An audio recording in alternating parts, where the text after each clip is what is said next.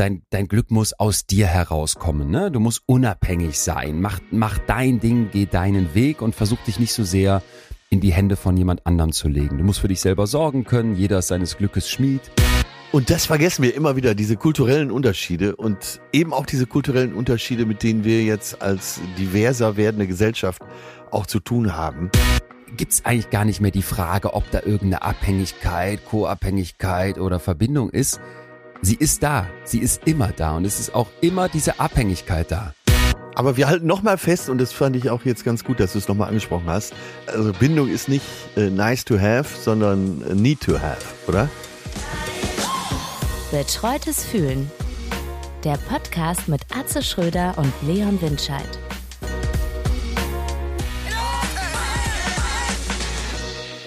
Atze, hallo, guten Morgen. Mein lieber Herr Leon, ist jetzt schon die erste Woche, wo man nicht mehr sagt, frohes neues Jahr, sondern einfach, na, auch Na. ihr. Wobei ich könnte es noch, ich könnte es noch gebrauchen. Ich bin noch nicht, ich bin mental noch nicht mit dem Fuß in die Tür dieses Jahres 2024 gekommen. Ach so, merke ich. da habe ich äh, eine Frage zu deiner gefühlten Realität. Und zwar, denkst du nicht, dass in der ersten Woche in Deutschland zumindest, wahrscheinlich sogar weltweit, gar nichts läuft? Es passiert ja, nichts bis zum Ja. 6.7., ne? Ja, absolut. Absolut. Es gibt äh, mehrere solche Phasen im Jahr. Rund um Ostern auch. Genau, Am allerkrassesten im Hochsommer. Ja. So, ne? Wo du dann denkst, ja, da, da aber es haben irgendwie alle gleichzeitig mal dann doch frei. Oder es passiert zumindest Es nichts. passiert Sehe ich nichts, ne? Und äh, sei es nur gefühlt in Urlaub zu sein. Ende Juni stellen alle die Arbeit ein, auch wenn sie noch nicht im Urlaub sind, und fangen so meines Erachtens am 9. September wieder an. Ja. Und eben am 9. Januar, also morgen. Ja, genau, Äh, wir- genau. Äh, Wir gönnen uns ja auch noch ein bisschen Ferien, ihr Lieben alle da draußen. Wir haben heute für euch eine Folge ausgegraben, die war 2023, wenn wir das richtig interpretiert haben, eine der meistgehörten Folgen, also quasi eine absolute Lieblingsfolge von euch. Und wie sollte es anders sein? Es geht um das Thema Liebe. Ja. Ja, bevor wir da aber reinstarten, Atze, muss ich natürlich von dir, meinem geliebten Liebesfreund, wissen, was ist denn dein Gefühl heute? Meins ist also so ein bisschen noch nicht ganz angekommen. Ach, ich fühle mich rundum wohl. Mir tut nur alles weh, weil ich gestern mit Sport angefangen bin. Äh, Und ich hätte nicht vorgestern äh, viel nach äh, Muskelaufbau googeln sollen, weil ich bin dann bei den ganz harten Bodybuildern gelandet. Auch Markus Rühl, der sagt, äh, wichtig ist nur, das hilft, egal wie es schmeckt. Und der ist so ein Typ, der in seiner Hochphase, Warte mal, der sagt wirklich, Otto, wie, wie, äh, wie, äh, wichtig ist nur, das hilft, oder was? ja, also er sagt noch viel schlimmere Sachen. Äh, hat zum Beispiel ein Video dabei, äh, wo er sagt, äh, manchmal ist es schwer, morgens schon drei Kilo äh, Magerquark zu essen. Das muss natürlich gesüßt werden. Da haben wir hier so ein Süßungsmittel, Aspartan oder was weiß ich. Ist zwar krebs, krebserregend, aber ist doch egal. So Sachen sagt er. Naja, auf jeden Fall habe ich mich jetzt an den Schwergewichtsbodybuildern orientiert und äh, dass man wirklich bis zum totalen Muskelversagen trainieren soll. Das habe ich gestern versucht und kann mich heute auch kaum noch bewegen.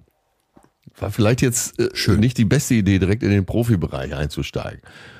Ja, wobei ich mag ja Muskelkater als Gefühl total gerne. Ich mag das äh, Muskelkatergefühl auch, aber wenn so ist, dass du, also mir, es war wie eine Grippe gestern Abend. Ich konnte mich gar nicht mehr bewegen. So Ja, habe ich mich verausgabt. Zu viel. So, und dann habe ich heute Morgen äh, gegoogelt, äh, welches Fitnesscenter für mich in Frage kommt, weil bei meinem Fitnesscenter da im Hotel, da komme ich jetzt langsam nicht mehr weiter. Ja, also habe ich dir erzählt von dem Opa, der sich untenrum föhnt und so, äh, wo auch das Schwimmbad ist. Äh, Auf die Geschichte wurde ich übrigens gestern im Fitnessraum angesprochen. Ich will jetzt nicht, ich weiß nicht, ob ich jetzt äh, langsam altersdement werde oder doch du schon. Das hast du mir noch nicht erzählt. Oh. Ich habe keinen Finger am Ohr. Siehst du, so weit hast du mich schon, dass ich Stories lieber weglasse, dass du Angst hast, ja. die aus der- Also, also frei, es macht doch nichts. Dafür haben wir doch unsere kleine Geste. So, und vor allen Dingen äh, mehrfach gehörtes sitzt auch besser. Also, ich bin in so einem Hotel, wo ich ab und zu äh, trainiere, hier in der Nähe meines meiner Wohnung. Und äh, da bin ich meistens der Jüngste. Also die haben ein Schwimmbad, die haben so einen Fitnessraum und da sind auch durchaus Opas, die über 80 sind. Und da gibt's einen Opa, der ist so kreidebleich, Ra 9000 Polarweiß. Der war bestimmt seit 40 Jahren nicht mehr in der Sonne. Und äh, ganz netter Kerl, auch sehr, ja, wenn er so angezogen ist, sehr stilvoll. Und weil er aber untenrum so mit dem Handtuch nicht mehr so richtig hinkommt, äh, föhnt er sich immer den Sack trocken, um das mal einfach so wirklich zu sagen. Und da habe ich schon mal drüber berichtet und dann habe ich, aber letztens habe ich ihn wieder getroffen und er föhnte sich auch gerade wieder äh, unten im sanitären Weichteilbereich und schaute mich dabei aber die ganze Zeit an während des Föhns und schaltete dann irgendwann ab und sagte, so typisch alter Mann, ja, das ist so alles was, ne? ich glaube, glaub, bis abends zum Einschlafen habe ich gelacht. Herrlich. Ist auch schön. Das, das ist ja auch wohlig warm dann und föhnen. Ach ja, gut, ja. Überall. Alle Ritzen müssen trocken werden. Richtig. Ne? Also sämt, Klar. Sämtliche Hautfalten verdienen Beachtung. Und das bringt mich zu einer Nachricht, die ich heute Morgen beim Frühstück gelesen habe. Und warte bis zur Frage, die ich dir dann stelle. Weil es geht mir nicht um die Sensation, obwohl es eine ist. Und zwar hat man einer Frau, einer 24-jährigen Frau, einen 32 Kilo Tumor entfernt. In Deutschland, in Magdeburg. Ja, aus mhm. Angst vor einer Operation hatte eine Frau die Geschwulst in ihrem Unterleib lange verdrängt, bis sie nicht mehr zu ignorieren war. So, und jetzt, äh, der Eingriff war erfolgreich. Sie konnte nach einer Woche auch schon wieder das Krankenhaus verlassen. 32 Kilo, das müsst ihr euch mal vorstellen, wie groß das ist. Ne? Wahnsinn. Kein bösartiges Schwür, ein gutartiges, aber immerhin. So 32 Kilo zu entfernen, das ist ja schon was. Aus dem Unterleib. So, warum hat die nicht vorher was gemacht? Weil, die, weil sie Angst vor der Operation hatte, hat sie das verdrängt. Und wie kann man denn dahin kommen, dass man sowas verdrängt? Das will mir nicht in den Kopf. Also ich, das ist hochinteressant, weil ich immer wieder den Eindruck habe, dass wir doch in der Lage sind, auch die krassesten Sachen offensichtlich zu verdrängen. Ja. Ja, und vielleicht manchmal sogar die besonders. Also man könnte ja jetzt denken, ja gut, wenn es dann so schlimm ist, dann muss man ja was machen. Und dann kann man ja nicht mehr verdrängen. Und ich denke manchmal, vielleicht ist es genau andersrum, dass wir wirklich die Sachen, die am, die besonders unangenehm sind, die besonders heftig sind, dass wir die nicht angehen. Dass wir da nicht, ja. weißt du, wie, äh, jetzt mal ganz anderer Bereich, aber in wie vielen Familien wird es so Themen geben, die dann nicht angesprochen werden? In wie vielen Liebesbeziehungen werden genau die größten Baustellen immer gemieden? Und dann wird sich eher tausendmal darüber gestritten oder diskutiert, wie man jetzt die, die Büsche im Garten jetzt im Frühjahr ja. schneiden ja. soll ja. als, als dass man sagt, ey, wir müssen eigentlich mal darüber reden, was hier wirklich im Argen ist. Und äh, das ist also, das ist man kann ja jetzt auch sagen, ein Stück weit eine Fähigkeit des Menschen, da solche Themen auszublenden. Vielleicht liegt das daran, dass man früher an sowas einfach gestorben wäre. Da hätte man ja jetzt, weiß ich nicht, vor nicht allzu langer Zeit noch keine Operation durchführen können. Ja, genau. Du musst ja in der Menschheitsgeschichte gar nicht weit zurückgehen, bis man gesagt hätte, das wäre dein Todesurteil gewesen. Und dann in der Lage zu sein, trotzdem weiterzuleben, sowas auszublenden. Vielleicht hat das einen großen Teil unserer Geschichte auch einen riesenhaften Vorteil dargestellt. Ich glaube, das Thema müssen wir auch nochmal behandeln. Das war das Erste, was ich dabei gedacht habe. Dass dieses Verdrängen von kleinen Sachen, ja. von mittleren Sachen, aber auch von so großen Sachen. Es gibt ja auch Frauen, äh, die eine Schwangerschaft verdrängen oder äh, Männer, die ein totales Handicap völlig verdrängen. Obwohl es vielleicht leicht. Ja, ich, ich dachte gerade auch direkt an die Schwangerschaft. Ich habe das auch mitbekommen bei mir im Bekanntenkreis. Ja. Die, die, die ganze Zeit nicht gemerkt, dann irgendwie ins Krankenhaus gekommen mit Verdacht auf, auf Blinddarm oder so und zack, als Mutter wieder nach Hause. Und ich, also ich glaube, da muss man sehr vorsichtig sein, dass man das nicht alles in einen Topf schmeißt, ja, weil ja. Man da immer, ich habe das dann, habe mich damit auch äh, dann noch mit ein paar anderen zu unterhalten, dass du es halt immer mal wieder hörst, dass das, dass das vorkommt.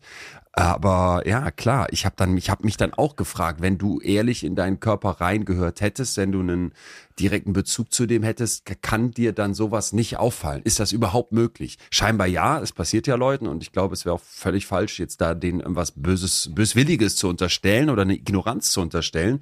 Also ich glaube einfach, dass es solche, solche Momente gibt, wo du, ob das jetzt psychisch ist oder vielleicht auch an manchen Stellen physisch, wobei ich das eh ungerne trenne, so woanders bist, dass du, dass du selbst diese zentralen Punkte nicht wahrnimmst. Vielleicht auch nicht wahrnehmen kannst. Vielleicht muss man das auch noch dazu sagen. Ja, aber finde ich nochmal interessant, ja. dass wir das hier nochmal behandeln dieses Jahr, weil wir sind ja doch alle große Verdränger, wie Herbert Grönemeyer schon singt, ne? Der Mensch ist Mensch, weil er vergisst, weil er verdrängt. Ich habe mal hier gerade unser kleines Biner der Zeugwart unseres Teams, den unser Archiv, ja. unser Archiv, unsere Geplanung aufgemacht und trippe mal hier hin Verdrängung und mach nochmal Klammern, ja, dass wir das Thema Tumor verdrängen da als Intro hatten. Ja, ist eine, ist eine, ist eine sehr, sehr spannende Frage. Ja, ja äh, wie sieht's bei dir aus? Wie, wie gehst du dieses bei mir Jahr? Sieht alles gut aus. Wann geht's wieder ich auf Tour? Komm, auf Tour geht's jetzt am 17. in Attendorn bin jetzt langsam auch in der luxuriösen Situation, die du schon im Herbst irgendwann hattest oder im späten Herbst, dass ich sagen kann, es ist eigentlich fast alles ausverkauft. Also wer jetzt noch kommen will, muss wirklich schnell sein. Das freut mich total.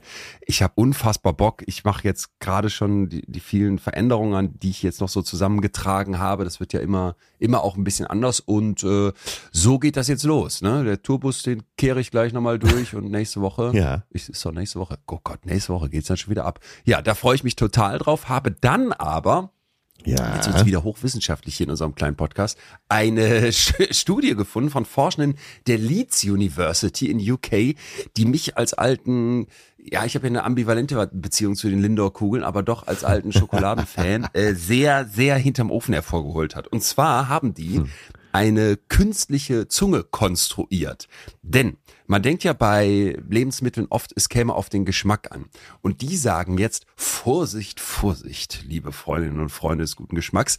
Das können wir so nicht einfach stehen lassen. Und da gibt's wohl äh, Journals, also das war mir gar nicht, weil ich in dem Bereich logischerweise sonst überhaupt nicht unterwegs bin, äh, be bekannt als, als Outlet, was, ähm, was sie, welche, die sich explizit mit solchen Sachen beschäftigen, also wo es explizit um sowas geht. Und zum Beispiel ist das jetzt das Journal ACS Applied Materials and Interfaces, also angewandte Materialien und, und Oberflächen oder, oder Interfaces halt.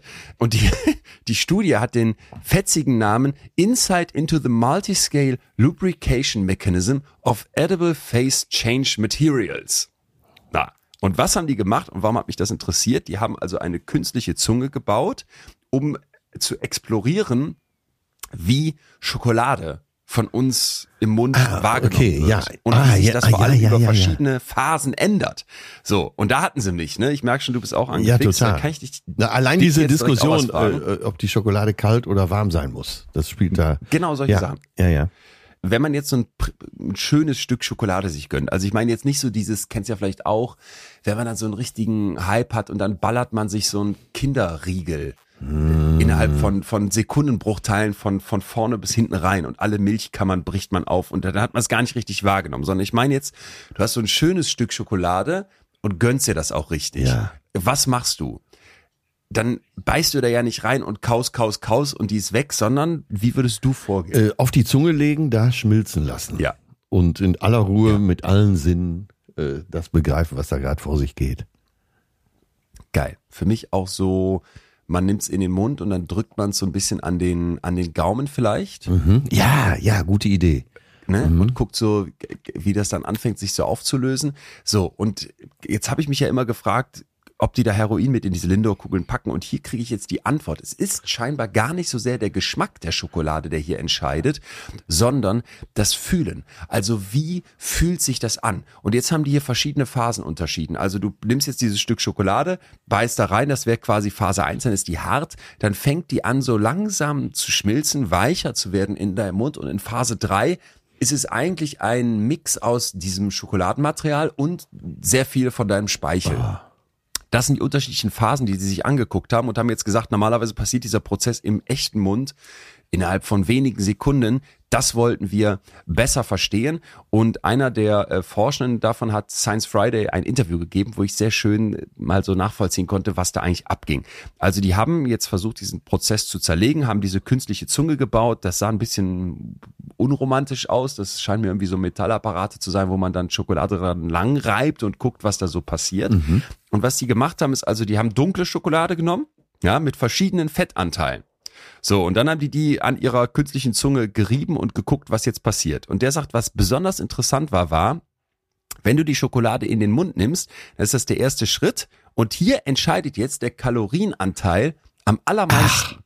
Also es gibt hier einen riesen Unterschied im Bereich der Reibung zwischen 70% Fettschokolade und 90% Fettschokolade. Da hätte ich im Laden niemals drüber nachgedacht, dass der Fettanteil den Unterschied macht. Und in dem Moment, wo du jetzt anfängst, diese Schokolade an, die, in deinem Mund zu reiben, da gewinnt mehr Fett. Aber wenn die anfängt zu schmilzen und vor allem, wenn wir dann in dieser letzten Phase sind, wo das so richtig ein Mix zwischen geschmolzener Schokolade und deinem sabberigen Speichel ist, dann ist es viel mehr der Speichel, der hier das Game entscheidet und gar nicht mehr so sehr der Fettanteil. Und Jetzt muss ich kurz hier erklären, die Bauern kommen. hier, falls du das Gehupe hörst im Hintergrund, ich weiß nicht, ob man es hört, die, der, die Bauernproteste rollen in Das ist Münster ja Beweis, wie aktuell wir sind. Ähm, so, das heißt, jetzt ist es im Prinzip so, dass dieses Fett tatsächlich dieses Gefühl am Anfang bestimmt und dann immer weniger äh, entscheidet im Laufe dieser drei Phasen. Ja, also wenn du jetzt deine Schokolade optimieren möchtest, fragt dann hier die Interviewerin, sollte ich dann das Fett quasi draußen rumpacken oder viel Fett draußen rumpacken? Antwort des Forschers im Grunde ja. So, und das fand ich total geil, weil jetzt stelle ich mir vor, wie die da bei Lind sitzen Ja. und im Zweifel noch viel mehr Kapazitäten haben als hier so ein armes Forschungsteam. Als wäre es nicht schon schlimm genug. als, ja, genau. Und sich dann noch überlegen, ey, wie kriegen wir das hin? Weil diese Lindor-Kugel, wenn du die, die ist ja, wenn du den äußeren Mantel kaputt gemacht hast, dass da drinnen, das schmilzt ja noch viel schneller. So, und da denke ich mir einfach, da werden so schlaue Köpfe hintergesessen haben. Ich fand das hochinteressant zu hören, dass es da so unterschiedliche Phasen gibt. In meinem Kopf ist jetzt ganz klar, so für den ersten Biss hole ich mir 90-prozentige Fettschokolade, aber um mein Uhu-Ziel zu erreichen, werde ich dann nach einmaligem Draufbeißen die ausspucken und dann schön vorgewärmte 70% Fettschokolade, die mich weniger dick macht, mit meinem Speichel vermengen lassen, weil da ist der Fettanteil ja dann eh egal. Äh, dazu zwei abschließende Fragen. Ich bin ja noch kein Lindornist. Das heißt, ich habe zumindest nicht bewusst schon mal eine Lindor-Kugel gegessen. Echt nicht? Nee, würdest du sagen, ich sollte da mal mit anfangen? Nee, nein, nein, nein. Okay, du, betra Also du betrachtest mein gesamtes, gesamtes Leben und möchtest, dass ich gesund bleibe. Ne? Ja, richtig. Und B, wenn es doch vergleichbar mit Crack oder Heroin ist. Du weißt jetzt schon, Ja. was kommt, ne? Kann, Dann? kann ich denn nicht direkt Crack rauchen?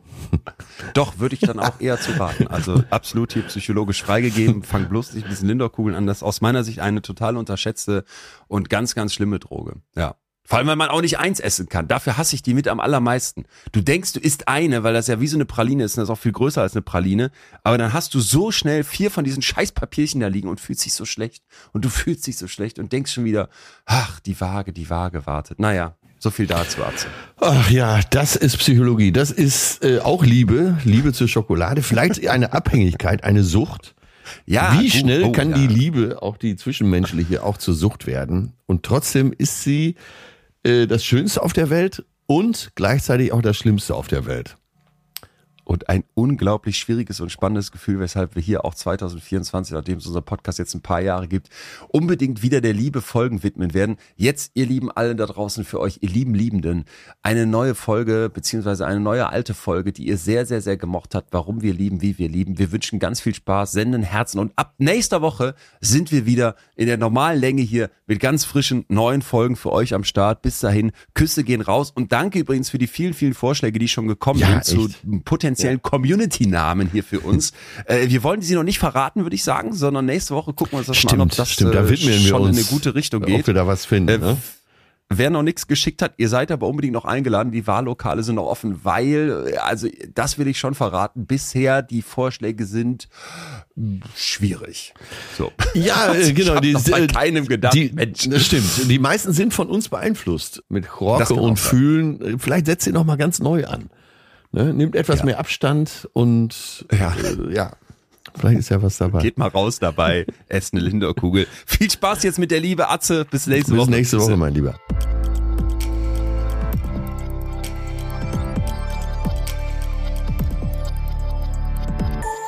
Guten Morgen, Leon. Ein Festtag für Atze. mich. Ein Festtag. Wieso das? Ja, weil wir uns heute sehen. Ach so, ja, endlich wieder, ey. Wir haben uns, wir haben uns ein paar Wochen nicht gesehen. Ja, wir nehmen gerade äh, über Kabel auf, aber Ja. heute sehen wir uns beim Kölner Treff bei Bettina Böttinger in Köln. Und das wird ein Fest. Da braucht's erst eine Talkshow, bevor wir uns mal wiedersehen. ja, äh, wir haben ja letztens schon geschrieben, dass wir dringend wieder diesen äh, Sofatanz bei dir veranstalten müssen, Ja. wie beim letzten Mal, als du die ein, zwei Flaschen äh, Champagner noch aus deinem Kühlschrank kramen konntest. Aber ich muss gestehen, es ist ganz gut, dass wir uns aktuell nicht sehen, weil du würdest dich, glaube ich, durchgehend über mich lustig machen. Ich bin seit meinem kleinen Skiurlaub ein wandelnder Dad-Joke. Ich kann, ich kann wirklich keine Bewegung mehr machen, ohne diese Hilfsstütze auf dem Oberschenkel beim Aufstehen, ohne den, diesen, diesen geraden Rücken beim Runterbeugen. Ja, ja. Ist ganz, mir geht's ganz, mir geht's, mir geht's ganz, ganz mies, was den Körper angeht. Ich war das, war das nicht gewohnt, den ganzen Tag da auf diesem Brett geschnallt durch den Schnee zu hacken. Äh, hat dich das erschöpft oder warum äh, stützt du dich Erschöpft jetzt in- neuerdings überall ab? drin. Tief in mir drin ist mein, bin ich erschöpft. Ich lag um 19.30 Uhr lag ich im Bett, habe ich mich schlecht gefühlt, dachte, wie kann man jetzt um 19.30 Uhr pennen? Ja. Aber äh, ich konnte das sehr, sehr gut. Dann auch die ganze Nacht durch. 7.30 Uhr erster Skibus hin, um, ähm, um, um, um 17 Uhr den letzten zurück und dann, das war einfach am, am, am letzten Tag war ich im Eimer. Komplett im Eimer. Ja, ist das denn Aber nicht auf so eine gut? schöne Weise. Also Ja, auf, ja, ist gut, doch. das ist gut. Die, die, klar, die Konsequenz nur, dass ich jetzt rumlaufe wie so ein, äh, wie so ein, wie so ein Dad. Das ist doch äh, Erholung pur. Hast du Après-Ski gemacht? Ich muss gestehen, irgendwie hatte ich dieses Jahr nicht so den Zugang. Das ist doch gut, Aber ey. ich habe viele, viele interessante Beobachtungen gemacht. Das ist also im Après-Ski ist alles noch egal. Ja. Äh, Puff Mama Laila auf Lautstärke 1000. Dazu zwei so drei, äh, zwei drei tanzende Stripperinnen auf irgendwelchen, auf irgendwelchen Bierbänken. Und dann saufen alle Flying Hirsch. Und ich. ich. hatte das, ich kenne das, aber ich hatte das nicht mehr so vor Augen. Und ich habe bei jedem einzelnen Flying Hirsch gedacht, du kennst ja meine Ekelprobleme. Wer hat diese kleine Jägermeisterflasche, die jetzt schon im Red Bull steht, in dem Stimmt, anderen größeren stimmt. Glas, wer hat die schon in der Hand gehabt? Weißt du, normalerweise in der Gastronomie alles so, das, das ist alles darauf ausgelegt von den Prozessen, dass du nichts in der Hand hattest, was dann im Mund des Gastes landet. Ja. Aber diese Flasche hast du in der Hand gehabt, die wirkt in den Red Bull rein und dann schüttet, fuck, und ich war, ich war nicht im Modus. Ich war, ich stand da so und äh, war, war nicht im Après-Ski-Modus, nein. War aber auch nicht schlecht, tatsächlich. Aber Das du warst in Österreich, oder? Österreich, Ja. Meierhofen, da die Ecke. ganz äh, Österreich ist ganz eine Eckbank, die bestehen nur aus Gastronomie. Das heißt, ein Österreicher kommt schon mit antiseptischen Händen zur Welt. Also da kann dir nichts passieren. Meinst du, ich hätte, hätte ein paar Flying Hirschs tanken können? Ja, also, ja, natürlich musst du auf dich aufpassen und ich bin auch beruhigt, dass du um halb So. acht abends schon im Bett liegst, weil äh, Ja. du bist ja mittlerweile systemrelevant, ähnlich wie der Bundeskanzler und äh, Lothar Wieler, der jetzt leider beim aufhört in seinem Amt. Aber das sind natürlich, das sind natürlich Informationen, auf die wir lange gewartet haben, ne? Welche? Ja, mit dem Flying Hirsch und so. Ja, ja, ja, natürlich. Also, natürlich, macht die noch abgesehen davon kann ich, abgesehen davon kann ich wenig erzählen, weil wir haben, wir sind wirklich den ganzen Tag Ski gefahren. Ja. Germknödel, äh, Kaiserschmarrn, wobei Germknödel habe ich diesmal ausgelassen. Kaiserschmarrn, ähm, hier so Spinatknödel auf der Hütte, alles was dazugehört. Dann, dann die, die, die ganzen österreichischen Klassiker immer vertankt. Käsespätzle. Oh, und es war so. Es ja, schmeckt alles gut gut und kannst ja auch direkt Ja, auf die Hüfte gut. Ja, Ja, Hammer. ja. Aber Österreich, ja, Wie ich schon sagte, Österreich ist eine Eckbank und so ist es nun mal. Aber ich kann, ich glaube, ich kann noch einen kleinen drauflegen. Ich habe eine Einladung Bitte. zu einem runden Geburtstag nach Monaco. Ein Freund von mir hat einen runden Geburtstag und feiert eben Ja. in Monaco und äh, hat dann geschrieben, dass er äh, Hotel und so geht alles auf ihn. Nobel. Und er möchte auf Geschenke verzichten und stattdessen spenden. Bis hierhin alles gut, ne? Ja, ja, ja. aber spenden für den Jugendjachtclub Monaco.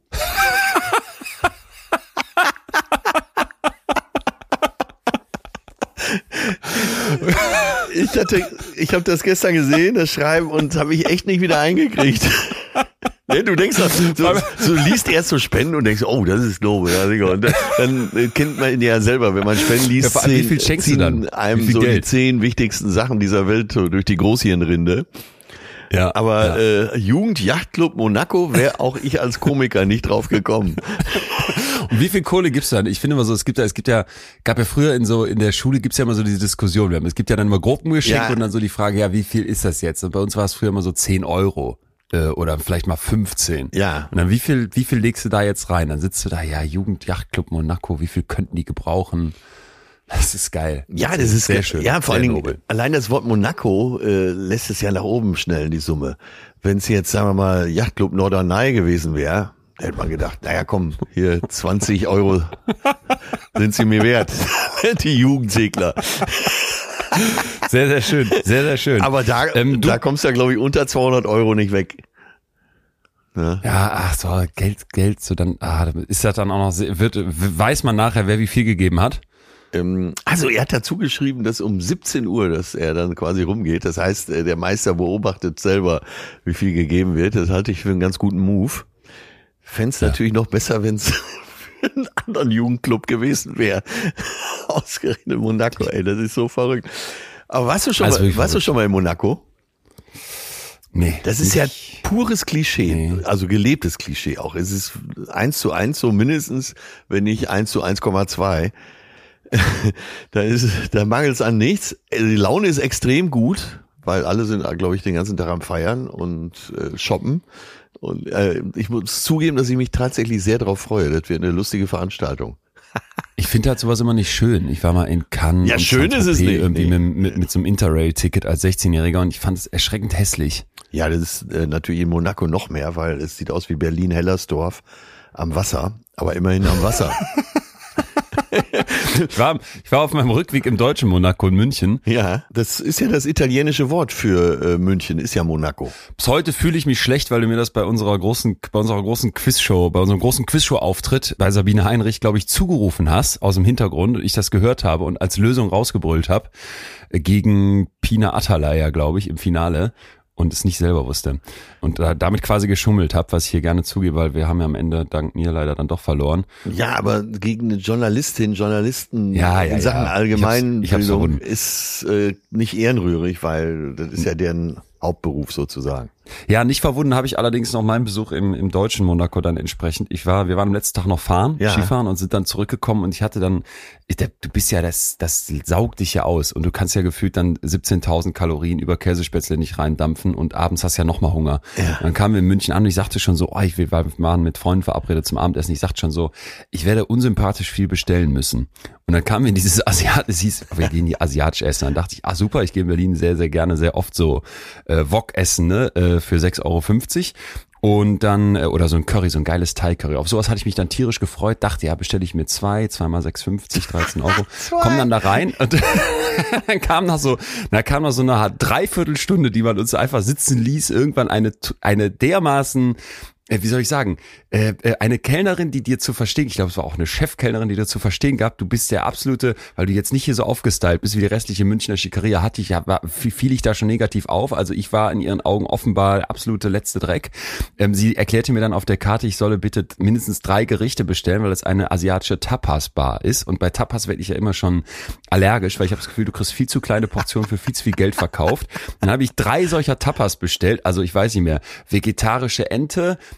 äh, gebratener Reis. Reis dachte ich so, oh, der sieht hier schon teuer und nach wenig aus, dann musst du stopfen.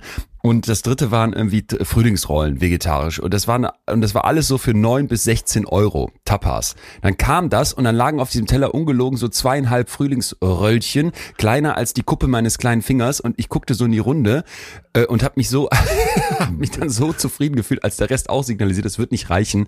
Dann haben wir dafür 250 Euro in diesem Restaurant gegessen. Und es war wirklich eine Katastrophe und sind danach in eine Pommesbude gegangen, haben für 3,50 Euro Pommes nachgetankt. Die war besser die war äh, sehr schnell fertig, die war sehr sympathisch serviert und die hat nichts gekostet. Also es war, oh das Gott. war meine München-Experience. Blankes Entsetzen. Ja, du liebst ja große Portionen. ich brauche sie. Ich oh brauche sie. Ja, ja, ja. Du bist ja auch eine Nummer größer. Äh, streng genommen. Du bist streng genommen sogar zwei Nummern größer als ich. Insofern kann ich das ja verstehen. Ach, ich finde das gut, dass du dir solche Sachen im Moment noch antust, bevor der Riesenstress jetzt wieder losgeht. Ja, ja, ähm, ja. entspannt tatsächlich. Also ja, Wobei heute, na, ein bisschen gestresst bin ich heute den Tag gestartet. Ich bin mal bei meinen Eltern zu Hause, sitze hier auch in meinem alten Kinderzimmer. Ja. Und wir nehmen ja heute relativ früh auf, weil wir ja gleich zusammen nach Köln äh, jückeln zur, zur, zur Bettina. Und ah, das Thema heute, also das Thema, was wir gleich haben, das treibt mich ja. unfassbar um. Ich und, und ich wollte, beziehungsweise ich habe sehr, sehr viel Aufwand ins, ins Dossier gesteckt und in die Recherche. Und ähm, wenn das der Fall ist, was oft der Fall ist, äh, dann ist das kurz vor knapp noch nicht ganz fertig. Und so ja. bin ich heute Morgen zum ersten Mal wieder so ein bisschen aus der, aus der Vollentspannung des Skiurlaubs geholt worden. Aber entsprechend jetzt auch sowas von Start klar und hab, äh, hab, hab wirklich, wirklich Bock auf das, was wir, was wir hier gleich beackern. Ja, das ist äh, ein Thema, das hat uns gestern beim Abendspaziergang schon beschäftigt. Äh, welcher Beziehungstyp bist du? Es geht um Bindung. Und klar, es kam, was kommen musste. Meine Freundin fragt mich direkt, was bist du denn für ein Beziehungstyp? Und? Ich habe mit Kuschelbär geantwortet. oh Gott. habt ihr so, habt ihr so, habt ihr so Spitznamen? ja, die Spitznamen kann ich, die sind wirklich hier nicht zu gebrauchen öffentlich. Ja. ja Aber ja. Ähm, ich habe dann noch sehr zu, ich habe sie sehr zum Lachen gebracht, weil ich gesagt habe, wenn Leon dann so sehr wissenschaftlich mal wieder um die Ecke kommt, was ja für mich auch super interessant ist, ne, weil äh, das ist ja auch ja. unser Verhältnis hier, dass, dass du mir mehr oder weniger das wissenschaftlich erklärst und ich das so, äh, sag mal, auf für den Bürgersteig übersetze. Und äh, da habe ich gesagt, na, dann bleibe ich einfach bei Kuschelbär. Selbst wenn, der, wenn du 15 Minuten äh, Studien zitierst und du sagst, und was denkst du jetzt? Dann sage ich immer noch, ja, Kuschelbär. Aber äh, ganz kurz, hat sie dir das denn auch durchgehen lassen? Sie hat das erstmal durchgehen lassen und äh, wollte natürlich mehr wissen. Und dann habe ich gesagt, dann warte doch, du blöder Sauhund, bis wir nachher bis wir nachher aufgenommen haben. Dann werde ich dir das berichten. Außerdem kannst du die Folge so. auch hören. Ach so, ja, das ist eine gute Idee. Okay, dann, dann können wir ja voll reingehen, weil mich mich mich kribbelt's hier schon ja, und wir, ja, ja. wir wollen heute also das Thema klären, welcher welcher Bindungstyp sind wir und müssen dafür eine ganze Reihe von von unglaublich spannenden Theorien aus der Psychologie mitnehmen beziehungsweise Gedanken aus der Psychologie. Vor allem wird es um eine Theorie gehen. Erstmal aber so diese Grundidee, mit der wir starten wenn wir als Mensch durch die Welt gehen, gibt es natürlich bestimmte bestimmte Dinge in unserem Hirn, die sind noch nicht fertig, wenn wir geboren werden. Ne? Der Mensch ist unglaublich unfertig. Das haben wir schon öfter beleuchtet und daraus auch schon abgeleitet.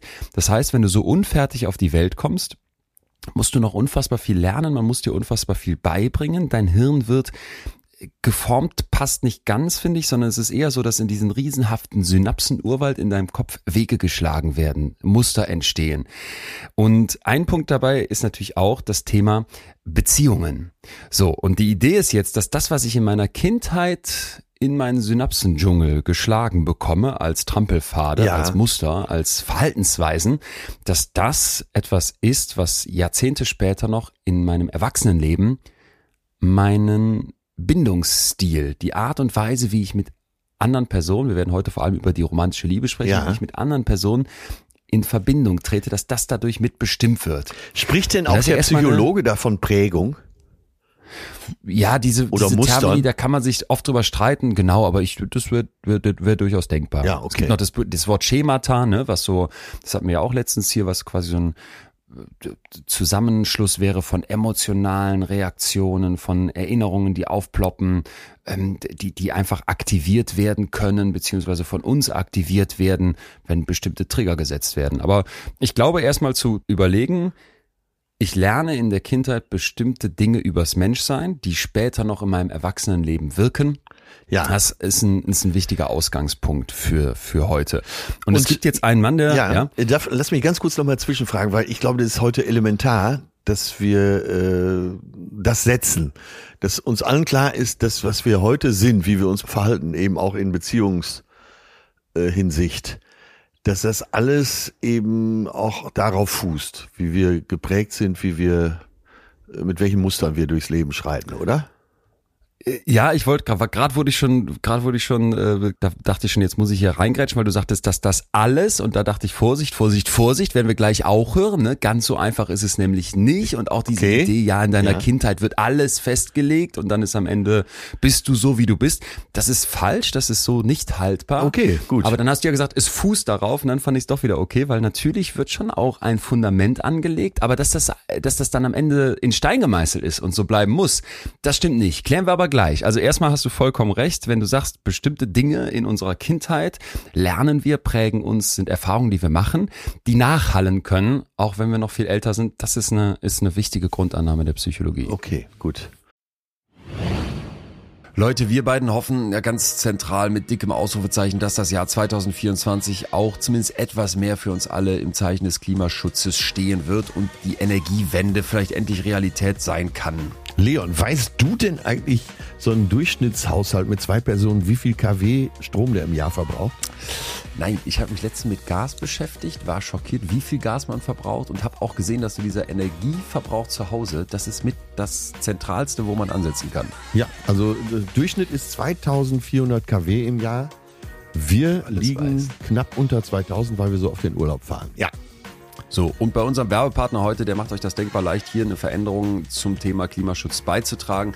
Also bei Naturstrom leistet ihr super einfach einen wirkungsvollen Beitrag zu mehr Klimaschutz, mehr Ökostrom verdrängt fossile Kraftwerke, senkt damit dann den CO2-Ausstoß und ihr fördert den weiteren Ausbau von Solar- und Windenergieanlagen. Ja, und jetzt passt auf, zusätzlich fließt bei Naturstrom ein fester Förderbetrag in den Bau neuer Wind- und Solarparks. Das finde ich richtig gut. So, wenn euch das also interessiert, ja, wenn ihr sagt, das ist überhaupt mein Thema und vielleicht will ich mich damit mal beschäftigen, jetzt, wo das neue Jahr startet, da wären wir sofort am Start. Ihr geht einfach mal auf naturstrom.de slash fühlen. Fühlen mit UE. Ihr geht auf naturstrom.de slash fühlen und da springt dann direkt noch was bei euch raus. Wenn ihr nämlich wechselt, bekommt ihr ein Startguthaben von 30 Euro von uns obendrauf geschenkt, neben all den Pluspunkten, die wir gerade schon zum Thema Nachhaltigkeit genannt haben. Den Link findet ihr wie immer in unserem Linktree. Gönnt euch und der Welt Naturstrom. Ja, ich, ja. Äh, das fand ich jetzt wichtig, das nochmal eben zu klären. Ja, ja, total, ja. Mhm. total. Und ich ähm, glaube, wir rollen das Feld heute von ganz, ganz vielen unterschiedlichen Sichtweisen auf und werden uns jetzt auch dem, was wir gerade angeschnitten haben, gleich noch in aller Tiefe widmen. Aber erstmal wollte ich dir einen Begriff reingeben, den ich sehr, sehr schön fand. Und zwar habe ich mit dem Psychiater und Neurowissenschaftler Amir Levine gesprochen von der Columbia University. Ja. Der hat ein Buch geschrieben, was heute immer wieder eine Rolle spielen wird. Und zwar, warum wir uns immer in den Falschen verlieben. Ja, ja. Was ja schon mal eine total spannende These aufmacht, ist eben ein Wissenschaftler, der sich mit, mit Bindung beschäftigt. Und der hat einen, ja, einen Begriff der mich total abgeholt hat. Und zwar, ich sag's mal einmal auf Englisch, wenn man da tiefer einsteigen möchte, den Codependency Myth, den Co-Abhängigkeitsmythos. Ja, okay. ja. Ja, hast, äh, hast, hast du das schon mal gehört? Ja, so? ja, ja, natürlich in verschiedenen okay. äh, Zusammenhängen, speziell eben auch bei Alkoholismus, aber eben auch gerade in Beziehungen. Mhm. Okay, ja, dann äh, weiß ich nicht, ob das jetzt neu für dich ist. Ich fand das ganz spannend, das nochmal aufzugreifen. Und zwar, dass oft uns so der Ratschlag gegeben wird in dieser heutigen Welt, dein, dein Glück muss aus dir herauskommen. Ja, ne? ja. Du musst unabhängig sein. Mach, mach dein Ding, geh deinen Weg und versuch dich nicht so sehr in die Hände von jemand anderem zu legen. Du musst für dich selber sorgen können. Jeder ist seines Glückes Schmied. Das sind alles so Begriffe, die wir kennen. Ja. Und in dem Moment, wo du jetzt das Gefühl hast oder das auch auslebst, dass du abhängig bist von einer anderen Person, von deiner Partnerin, von deinem Partner und merkst, boah, ich, ich, naja, ich, ich weiß es nicht, ich bin so richtig verstrickt mit der und wir, wir haben vielleicht nicht mehr so klare Grenzen voneinander, dann würde man, zumindest viele Leute denken das vielleicht, sagen, oh, das ist aber, das ist aber echt schlecht, ne? Ihr habt irgendwie so eine Co-Abhängigkeit und der eine hängt vom anderen ab, um, umgekehrt. Ja, so eine Symbiose auch eine Symbiose, vielleicht Symbiose klingt ja schon fast wieder positiv, wenn wir jetzt erstmal bei dem Negativen bleiben, oh, oh. dann finde ich müsste, ja, finde ich müsste das so in die Richtung gehen. Ja. Du kannst, du kannst gar nicht ohne den anderen oder du hast keine eigene Meinung mehr und so weiter und so fort. Und da musst du klare Grenzen ziehen, was wir hier auch letzte Woche hatten. Mhm. Jetzt schlägt dieser Amir Levine als Bindungsforscher aber vor, dass wir das mal anders sehen und sagen, hey, wir haben ganz, ganz viele Untersuchungen, und eine habe ich mal rausgepickt, die zeigen, diese Idee, dass der Mensch unabhängig sein muss, dass der für sich ja. als Individuum stehen muss, losgelöst von anderen, bloß nicht in irgendeinem Abhängigkeitsverhältnis, die ist nicht haltbar oder da spricht ganz, ganz viel gegen. Zumindest ist sie nicht so radikal. Das, ist, äh, das ist interessant. Das ja. äh, widerspricht ja genau äh, dem Trend das dachte ich nämlich. Das dachte Hammer. ich. Wir haben hier schon auch immer wieder gesagt, ja. diese individualistische Gesellschaft, jeder für sich ja, und du machst ja. dein Ding. Ne? Das ist so ein bisschen das Credo unserer Zeit, wenn wir uns die Natur des Menschen angucken. Ja, und äh, das ist ja auch so das, was zumindest an Überschrift benutzt wird äh, von, wenn Paartherapeuten zitiert werden und interviewt werden. Äh, es begegnen sich zwei unabhängige Menschen und Augenhöhe, Respekt und kann sich nur dann ergeben, wenn jeder unabhängig ist. Ähm, ja, finde ich sau interessant, super. Genau, weil jetzt kommen nämlich die Untersuchungen, die zeigen, hey, Moment mal, zwei Menschen, die eine Beziehung eingehen, die bilden auch eine physiologische Einheit. Also auch die Körper, selbst die Körper fangen an, sich zu verbinden. Also es gibt da Untersuchungen, die deuten darauf hin, dass es dann plötzlich Zusammenhänge im, im Blutdruck ja, gibt. Ja. Ne? Der, dein Partner reguliert deinen Herzschlag mit, die Partnerin deine Atmung, der Hormonspiegel. Und James Cohn hat dazu eine Untersuchung durchgeführt, die ich total mag. In dem Fall waren es jetzt verheiratete Frauen, es ist leider oft so, dass das sehr äh, heteronormativ ist in der Wissenschaft, ja, das haben ja. wir ja schon mal gesagt. Jetzt werden äh, verheiratete Frauen in den Hirnscanner geschoben und dann wird im Prinzip eine Stresssituation simuliert, indem man denen sagt, ja, ihr kriegt hier gleich einen äh, Stromschlag. Ja. Ne, und das, das wird schon wehtun. So, jetzt kann man sich vorstellen, ich lag gerade kürzlich noch ähm, im, in dem Hirnscanner, ist schon sowieso nicht besonders angenehm. Wenn man dir jetzt noch sagt, ey, da, du kriegst gleich einen Stromschlag, dass das Stress macht, kann man sich vorstellen. Ja. Und jetzt gucken die sich das Hirn dieser Frauen an und stellen fest, ja, normalerweise würde jetzt der Hypothalamus in dieser stressigen Bedingung äh, wirklich auffallen, der würde sehr aktiviert sein. Und genau das sieht man auch in dem Experiment mit den Frauen. Mhm, jetzt mhm. kommt eine neue Bedingung. Und zwar dürfen die Frauen jetzt die Hand Hand einer Person halten während sie auf diesen Stromschock warten. Ah, okay, so, ja. Ne? Kann man sich, ich weiß noch, als wenn ich als Kind bei, äh, bei Zahnarzt beim Zahnarzt in Solingen beziehungsweise in Hahn war, ich habe ich hasse, ich habe da so gehasst und meine Mutter hat da meine Hand gehalten. Ja. Und jetzt passiert auch genau das, was man hier erwartet, obwohl das eine fremde Person ist, die deine Hand hält. Diese Aktivierung im Hypothalamus, die ist schon mal etwas geringer. Jetzt kommt der letzte. Das kann man direkt sehen, ganz deutlich. Das kann man scheinbar direkt sehen. Ja. Also man muss da immer vorsichtig sein. Ne? Hirnscans haben oft kleine Stichproben, weil es sehr aufwendig ist. Ja, man ja, sieht ja. das dann nicht im Einzelhirn, sondern erst, wenn man die ganzen Hirne, also die Scans alle übereinander legt. Aber naja, es geht ja um Muster im Menschen und das sieht man dann schon. Mhm. Wenn die Frauen jetzt die Hand ihres Mannes halten, Mhm. der Person, die sie lieben, mit der sie eine enge Bindung haben, dann ist dieser Rückgang von der Hypothalamusaktivierung, dieser, ja, ich sag jetzt mal vereinfacht, dieser, dieser Teil der Stressreaktion, drastisch reduziert. Ja, der Stress ist eigentlich kaum noch zu spüren. Und jetzt kommt noch was obendrauf. Die Frauen, die ganz besonders von diesem Händchen halten mit ihrem geliebten anderen Menschen profitieren, das sind auch diejenigen, die die höchste Zufriedenheit in der Ehe angeben.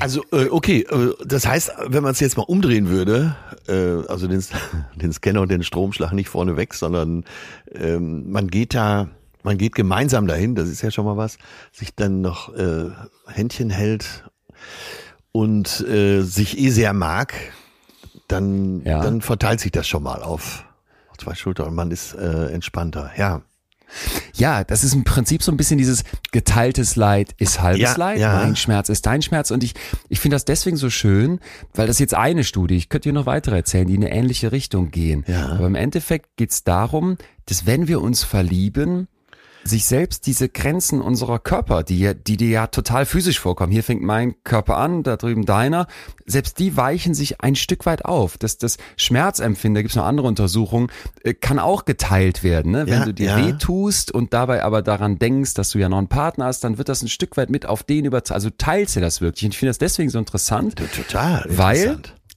Erstes kleines Zwischenfazit. Sobald wir uns eine Partnerin, einen Partner aussuchen, gibt's eigentlich gar nicht mehr die Frage, ob da irgendeine Abhängigkeit, Co-Abhängigkeit oder Verbindung ist. Sie ist da. Sie ist immer da. Ey, und das es ist auch Wahnsinn. immer diese Da- Abhängigkeit das, da. Das, da muss jetzt ein dicker Rahmen drum. Weil das ist ja das, was immer mal bezweifelt wird. Gerade so äh, in der zeitgeistigen Diskussion zu, im Moment, dass gesagt wird, ja, man, äh, genau was du schon sagtest, ne? äh, man macht sich nicht abhängig, bleibt eigenständig. Also es ist ja fast das größte Plädoyer und das größte Argument für eine Partnerschaft. Ja, und ich, ich finde es schön, dass es äh, dich auch so aus, der- aus der Reserve lockt, weil ich habe mir ja auch notiert, ey, das, das muss man sich, finde ich, erstmal echt sacken lassen, weil diese Abhängigkeit eben eine Tatsache ist. Das ist keine Entscheidung, das ist kein Mangel, das ist nichts Schlechtes an dir. Das ist menschlich. Das ist menschlich. Und ich habe mich auch gefragt, so, wenn ich jetzt über mich selber nachdenke, ich hätte halt so gesagt, ja, ich bin, bin ein autonomer Typ und ich will, will auch so mein Ding machen, ne? Und, und spüre dann aber, wenn ich mal einen Schritt weiter denke und so ganz ehrlich mich reinfühle und an die Beziehungen denke, die ich so habe, dass mir diese Abhängigkeit zu, zu anderen Menschen, und wenn man das Wort schon ausspricht, denkt man an was total Negatives, dass mir das aber eigentlich gut tut. Ja, stimmt, genau. Dieses Oder? Wort Abhängigkeit ist natürlich, äh, klar, durch andere Bedeutung, äh, total negativ besetzt und gerade eben auch in der Paarbeziehung. Und das finde ich so sensationell, weil ich könnte jetzt mal, die, äh, Spiegel von der letzten drei Jahre aufschlagen oder auch die Süddeutsche und die Überschriften, zumindest das, was aus den Interviews mit Paartherapeuten rausgezogen wird, ist doch immer das, bleib, bleiben Sie unabhängig, bleiben Sie eigenständig. Und Ja. das ist jetzt zum ersten Mal, wahrscheinlich seit Jahren oder überhaupt, dass ich höre, nein, das ist was Gutes. Das ist was Gutes, Ja. auch äh, eine gewisse Eigenständigkeit aufzugeben, weil man zusammen vielleicht noch mehr erreicht. Und ich finde, wie, wie immer müssen wir schon relativieren, bevor wir jetzt ne, sagen, das ist pauschal was Gutes, weil wir können uns natürlich Beziehungsabhängigkeiten vorstellen, die total negativ Ja, sind, giftig sind. das hätte ich ebenfalls beim Hirnscanner gesagt äh, und Ja. den an drohenden Schmerz, dass wenn du mit jemandem gehst, der äh, mit dem du vielleicht verheiratet bist, den du aber nicht leiden kannst, dann haut das ja alles nicht mehr hin. Stell, Ja, und, äh, stell dir das mal, vor- stell dir das mal vor, du kommst aus diesem Hirnscanner raus und da guckt der Doktor dich so mit so einem Blick nach unten an und sagt, ja, Frau Schmidt, ähm, äh, also bei Ihnen hat das jetzt gar nicht funktioniert. Wir holen mal den äh, Berthold Schmidt rein und fragen den mal. Dann sagt er, was ist denn los, was ist denn los? Und dann so, ja, Schatz, ich lieb dich nicht. Ich hab's hier im Hirnscanner gesehen. Oh Gott. Ja, oder sie sagt direkt, lass das ist das ein Punkt. bloß im Wartezimmer. ja, man, man lacht drüber. Warum lacht man drüber? Als oft so der Wahrheit entspricht. Aber egal, darum geht's ja jetzt auch nicht. Wir sprechen ja von, von äh, und das ist ja das, was wir alle anstreben dann, wenn wir in eine Beziehung wollen, dass es eben funktioniert und nicht, dass man da die letzten 30 Jahre gemeinsam in Hass verbringt. Hatten wir übrigens auch Total. schon mal hier gemeinsam einsam.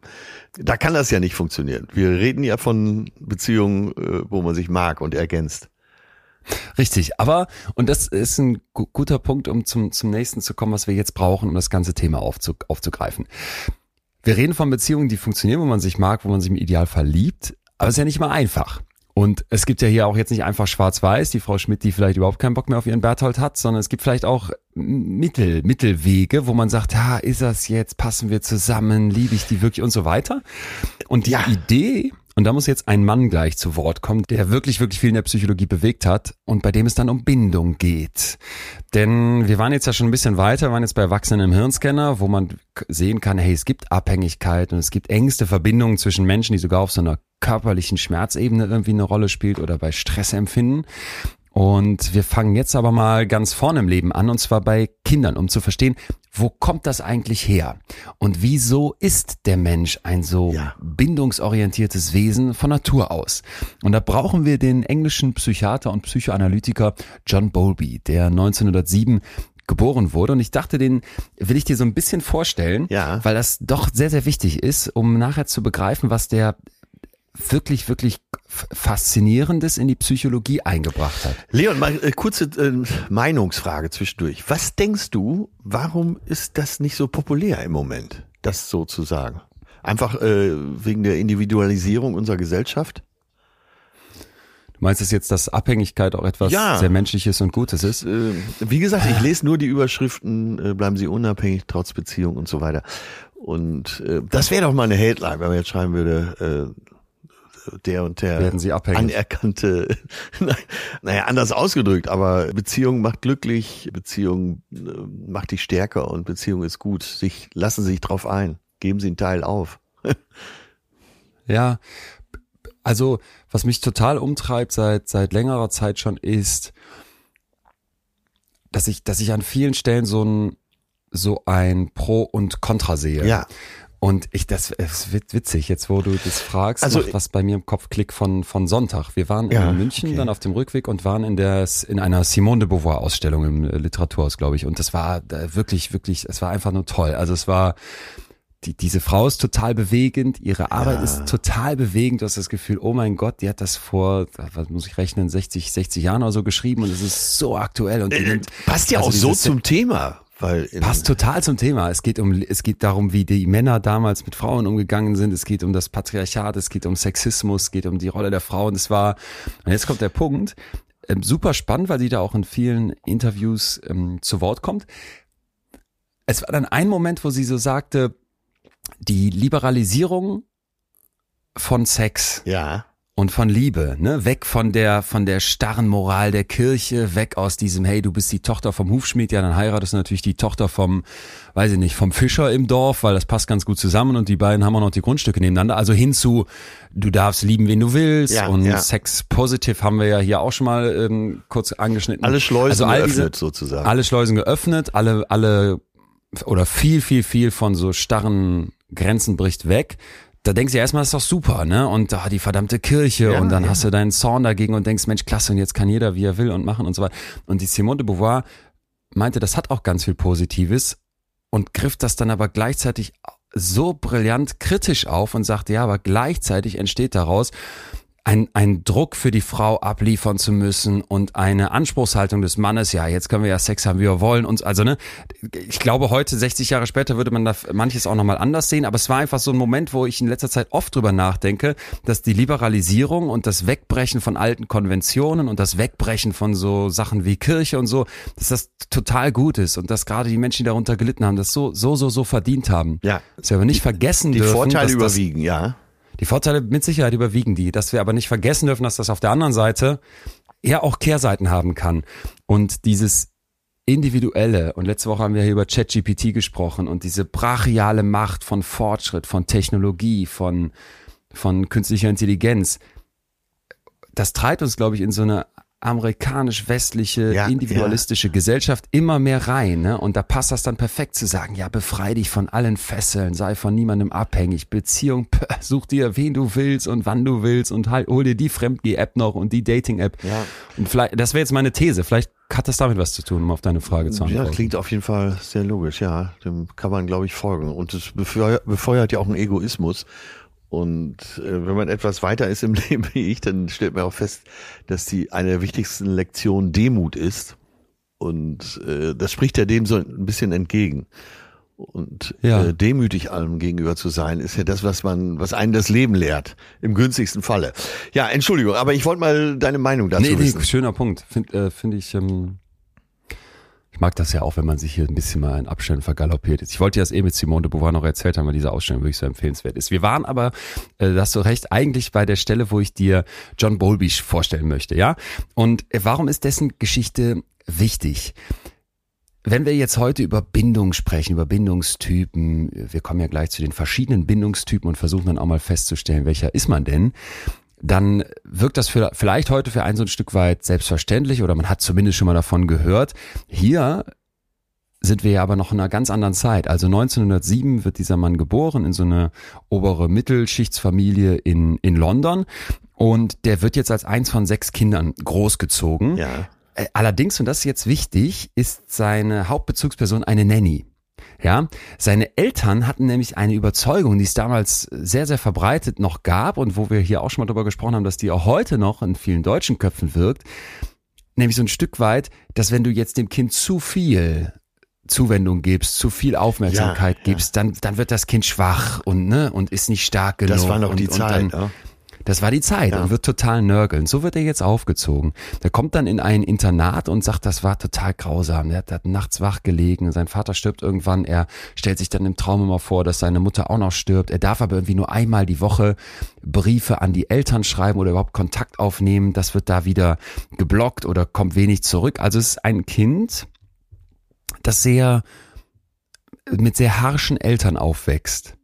Und er sagt dann später auch, ich hätte nie mal, ich hätte nicht mal einen Hund in dieses Internat im Alter von sieben Jahren geschickt. Also er, er leidet im Prinzip unter fehlender elterlicher Fürsorge und Zuwendung. Ah, er leidet auch. Er leidet. Es ist wirklich etwas, was ihn, was ihn fertig macht. Ja. Wir hören gleich, was dann aus diesem Kind wird, weil der legt eine unglaubliche Karriere hin und da gibt es auch sehr spannende Wendungspunkte. Aber erstmal habe ich mich gefragt, wenn du jetzt an deine Kindheit denkst, wir wollen ja heute verstehen, was hat mein mein Beziehungsverhalten im Erwachsenenalter, vielleicht auch mit meiner Kindheit zu tun, deswegen mal der Blick in unsere Kindheit. Ähm, hast, hast du solche Erfahrungen auch gemacht? Also wie sind, wie sind deine Eltern mit dir umgegangen? Ja, ich habe schon sehr viel äh, Liebe erfahren und äh, eigentlich, ich bin ja auch richtig verwöhnt worden. Ähm, gleichwohl hatte meine Mutter immer das Bestreben zu sagen, deine Schwester ist besser. Das äh, spüre ich ja heute noch als Antrieb. Ja. Aber ansonsten war es sehr liebevoll, ja. Und ich merke auch, wie ich diese Wurzeln habe und mich so schnell, äh, auch gerade so Krisensituationen nicht umwerfen. Ja, äh, da habe ich schon äh, genau das Gegenteil erfahren. Es war immer jemand da, es wurde, man wurde dauernd in den Arm genommen. Ah ja. Mein Vater war auch jemand, der gerne umarmt hat.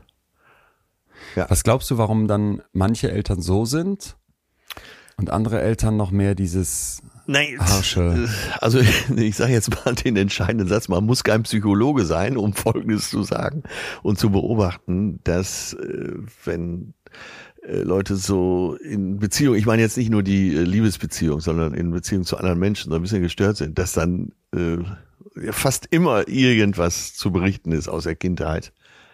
Und das ist natürlich jetzt eine ganz individuelle Beobachtung, aber äh, das wirst du jetzt unterstreichen oder nicht. Okay, okay. Ja, gucken wir mal weiter. Ja. Der, der, der Bowlby studiert jetzt am Trinity College in Cambridge, ist akademisch kennen wir. Kennen ja, wir, kennen waren wir. Und wir waren immer noch in Oxford, aber Cambridge ist ja eh da. Ach so, ach so ja, aber Wahl, ne? Trinity ne? gibt's ja in Oxford auch. So. Ähm. Trinity College. bin, bin there, done that. ähm,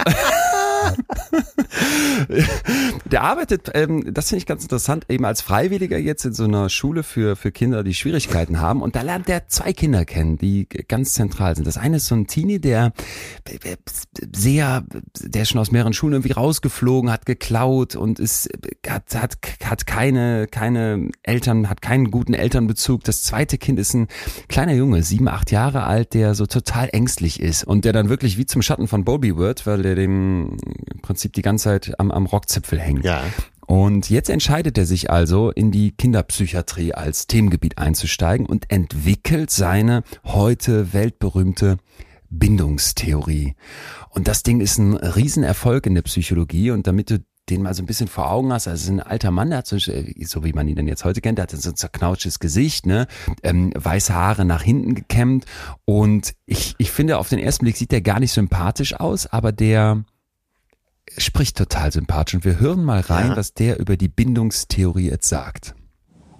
We, I would say, have substantial reason for believing that the development of attachment behavior is as genetically determined as the development of eating behavior, as the development of sexual behavior.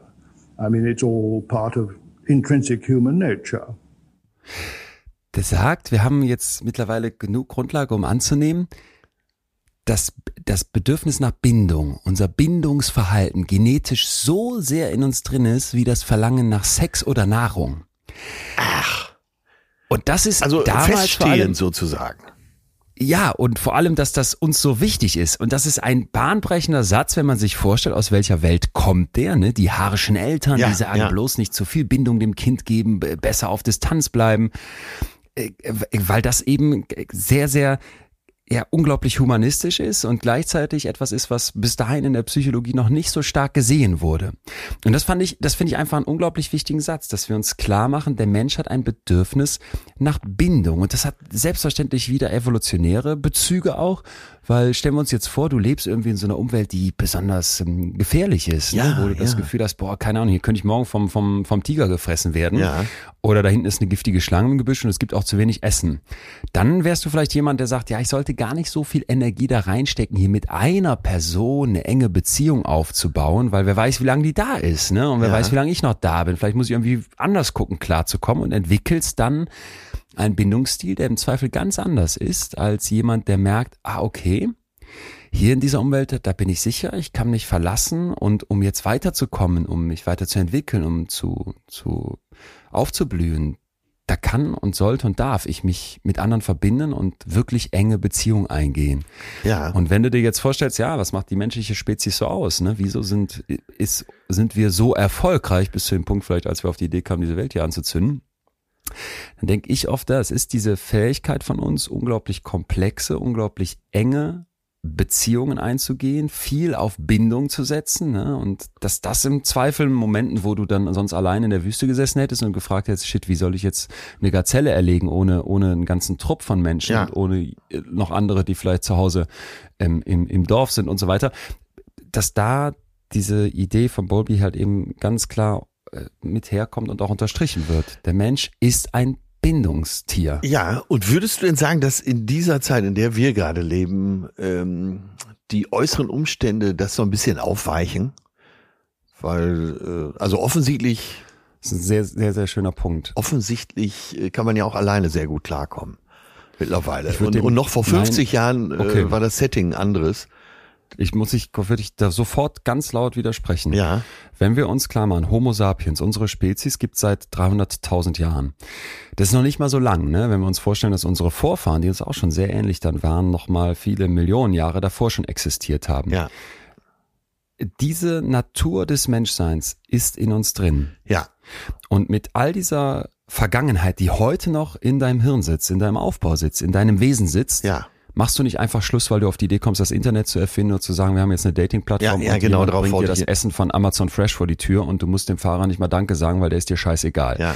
Wir sitzen in einer Welt, wo uns vermittelt wird, du als Individuum, du als Einzelperson kannst total gut klarkommen, mach dein Ding, zieh das durch und dann wirst du alleine erfolgreich. Ja, und ja. Das, aber leben damit total gegen unsere Natur. Wollte ich gerade sagen. Äh, wir sehen ja, dass es uns nicht glücklich macht.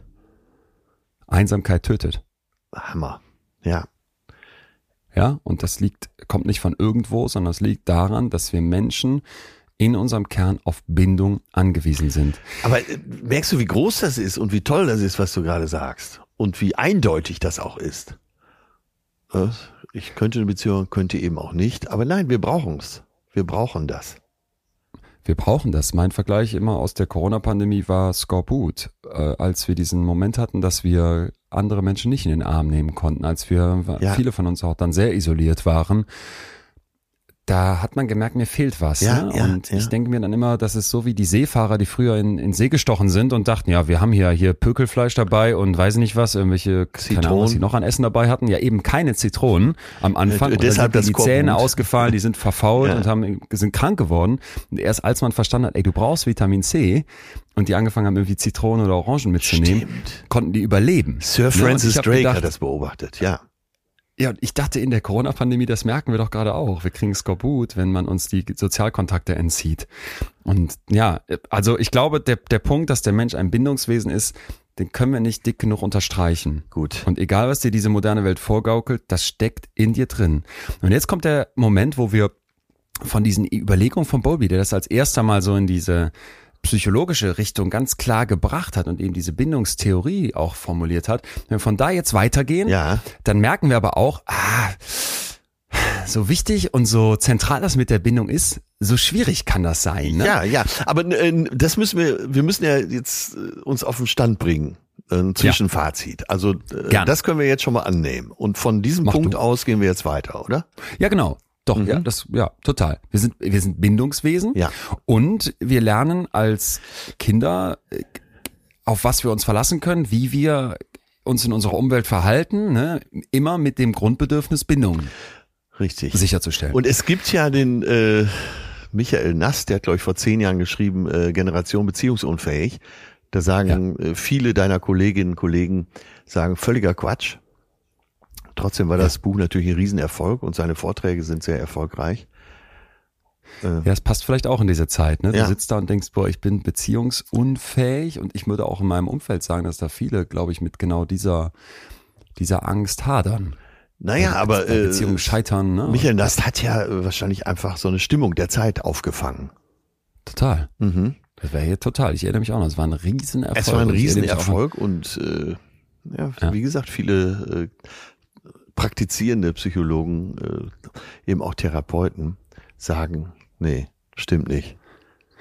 Ja, und nichtsdestotrotz, warum trifft er da so einen Nerv der Zeit? Ja, weil es eben auch nicht immer einfach ist mit der Bindung und weil es vielleicht schon auch Leute gibt, die sagen, boah, ich tue mich wirklich schwer mit Beziehungen. Ach, da kann doch jeder, äh, Entschuldigung, ich, äh, ich hätte mich jetzt schon fast wieder aufgeregt, aber da kann ja jeder, äh, der in einer Beziehung ist, mitreden. Und äh, so sehr man sich auch liebt, gibt's ja immer Tage, wo man denkt, ach Gott, hm, heute ist besonders schwer. Ja, ja, ja. Ja, total, total. Ne, und- und das vielleicht auch ein, Und, ja, und das gehört ja hier heute auch mit rein, dass man äh, eben feststellt, ja, es ist wichtig und äh, es geht ja eben drum, was bin ich für ein Typ?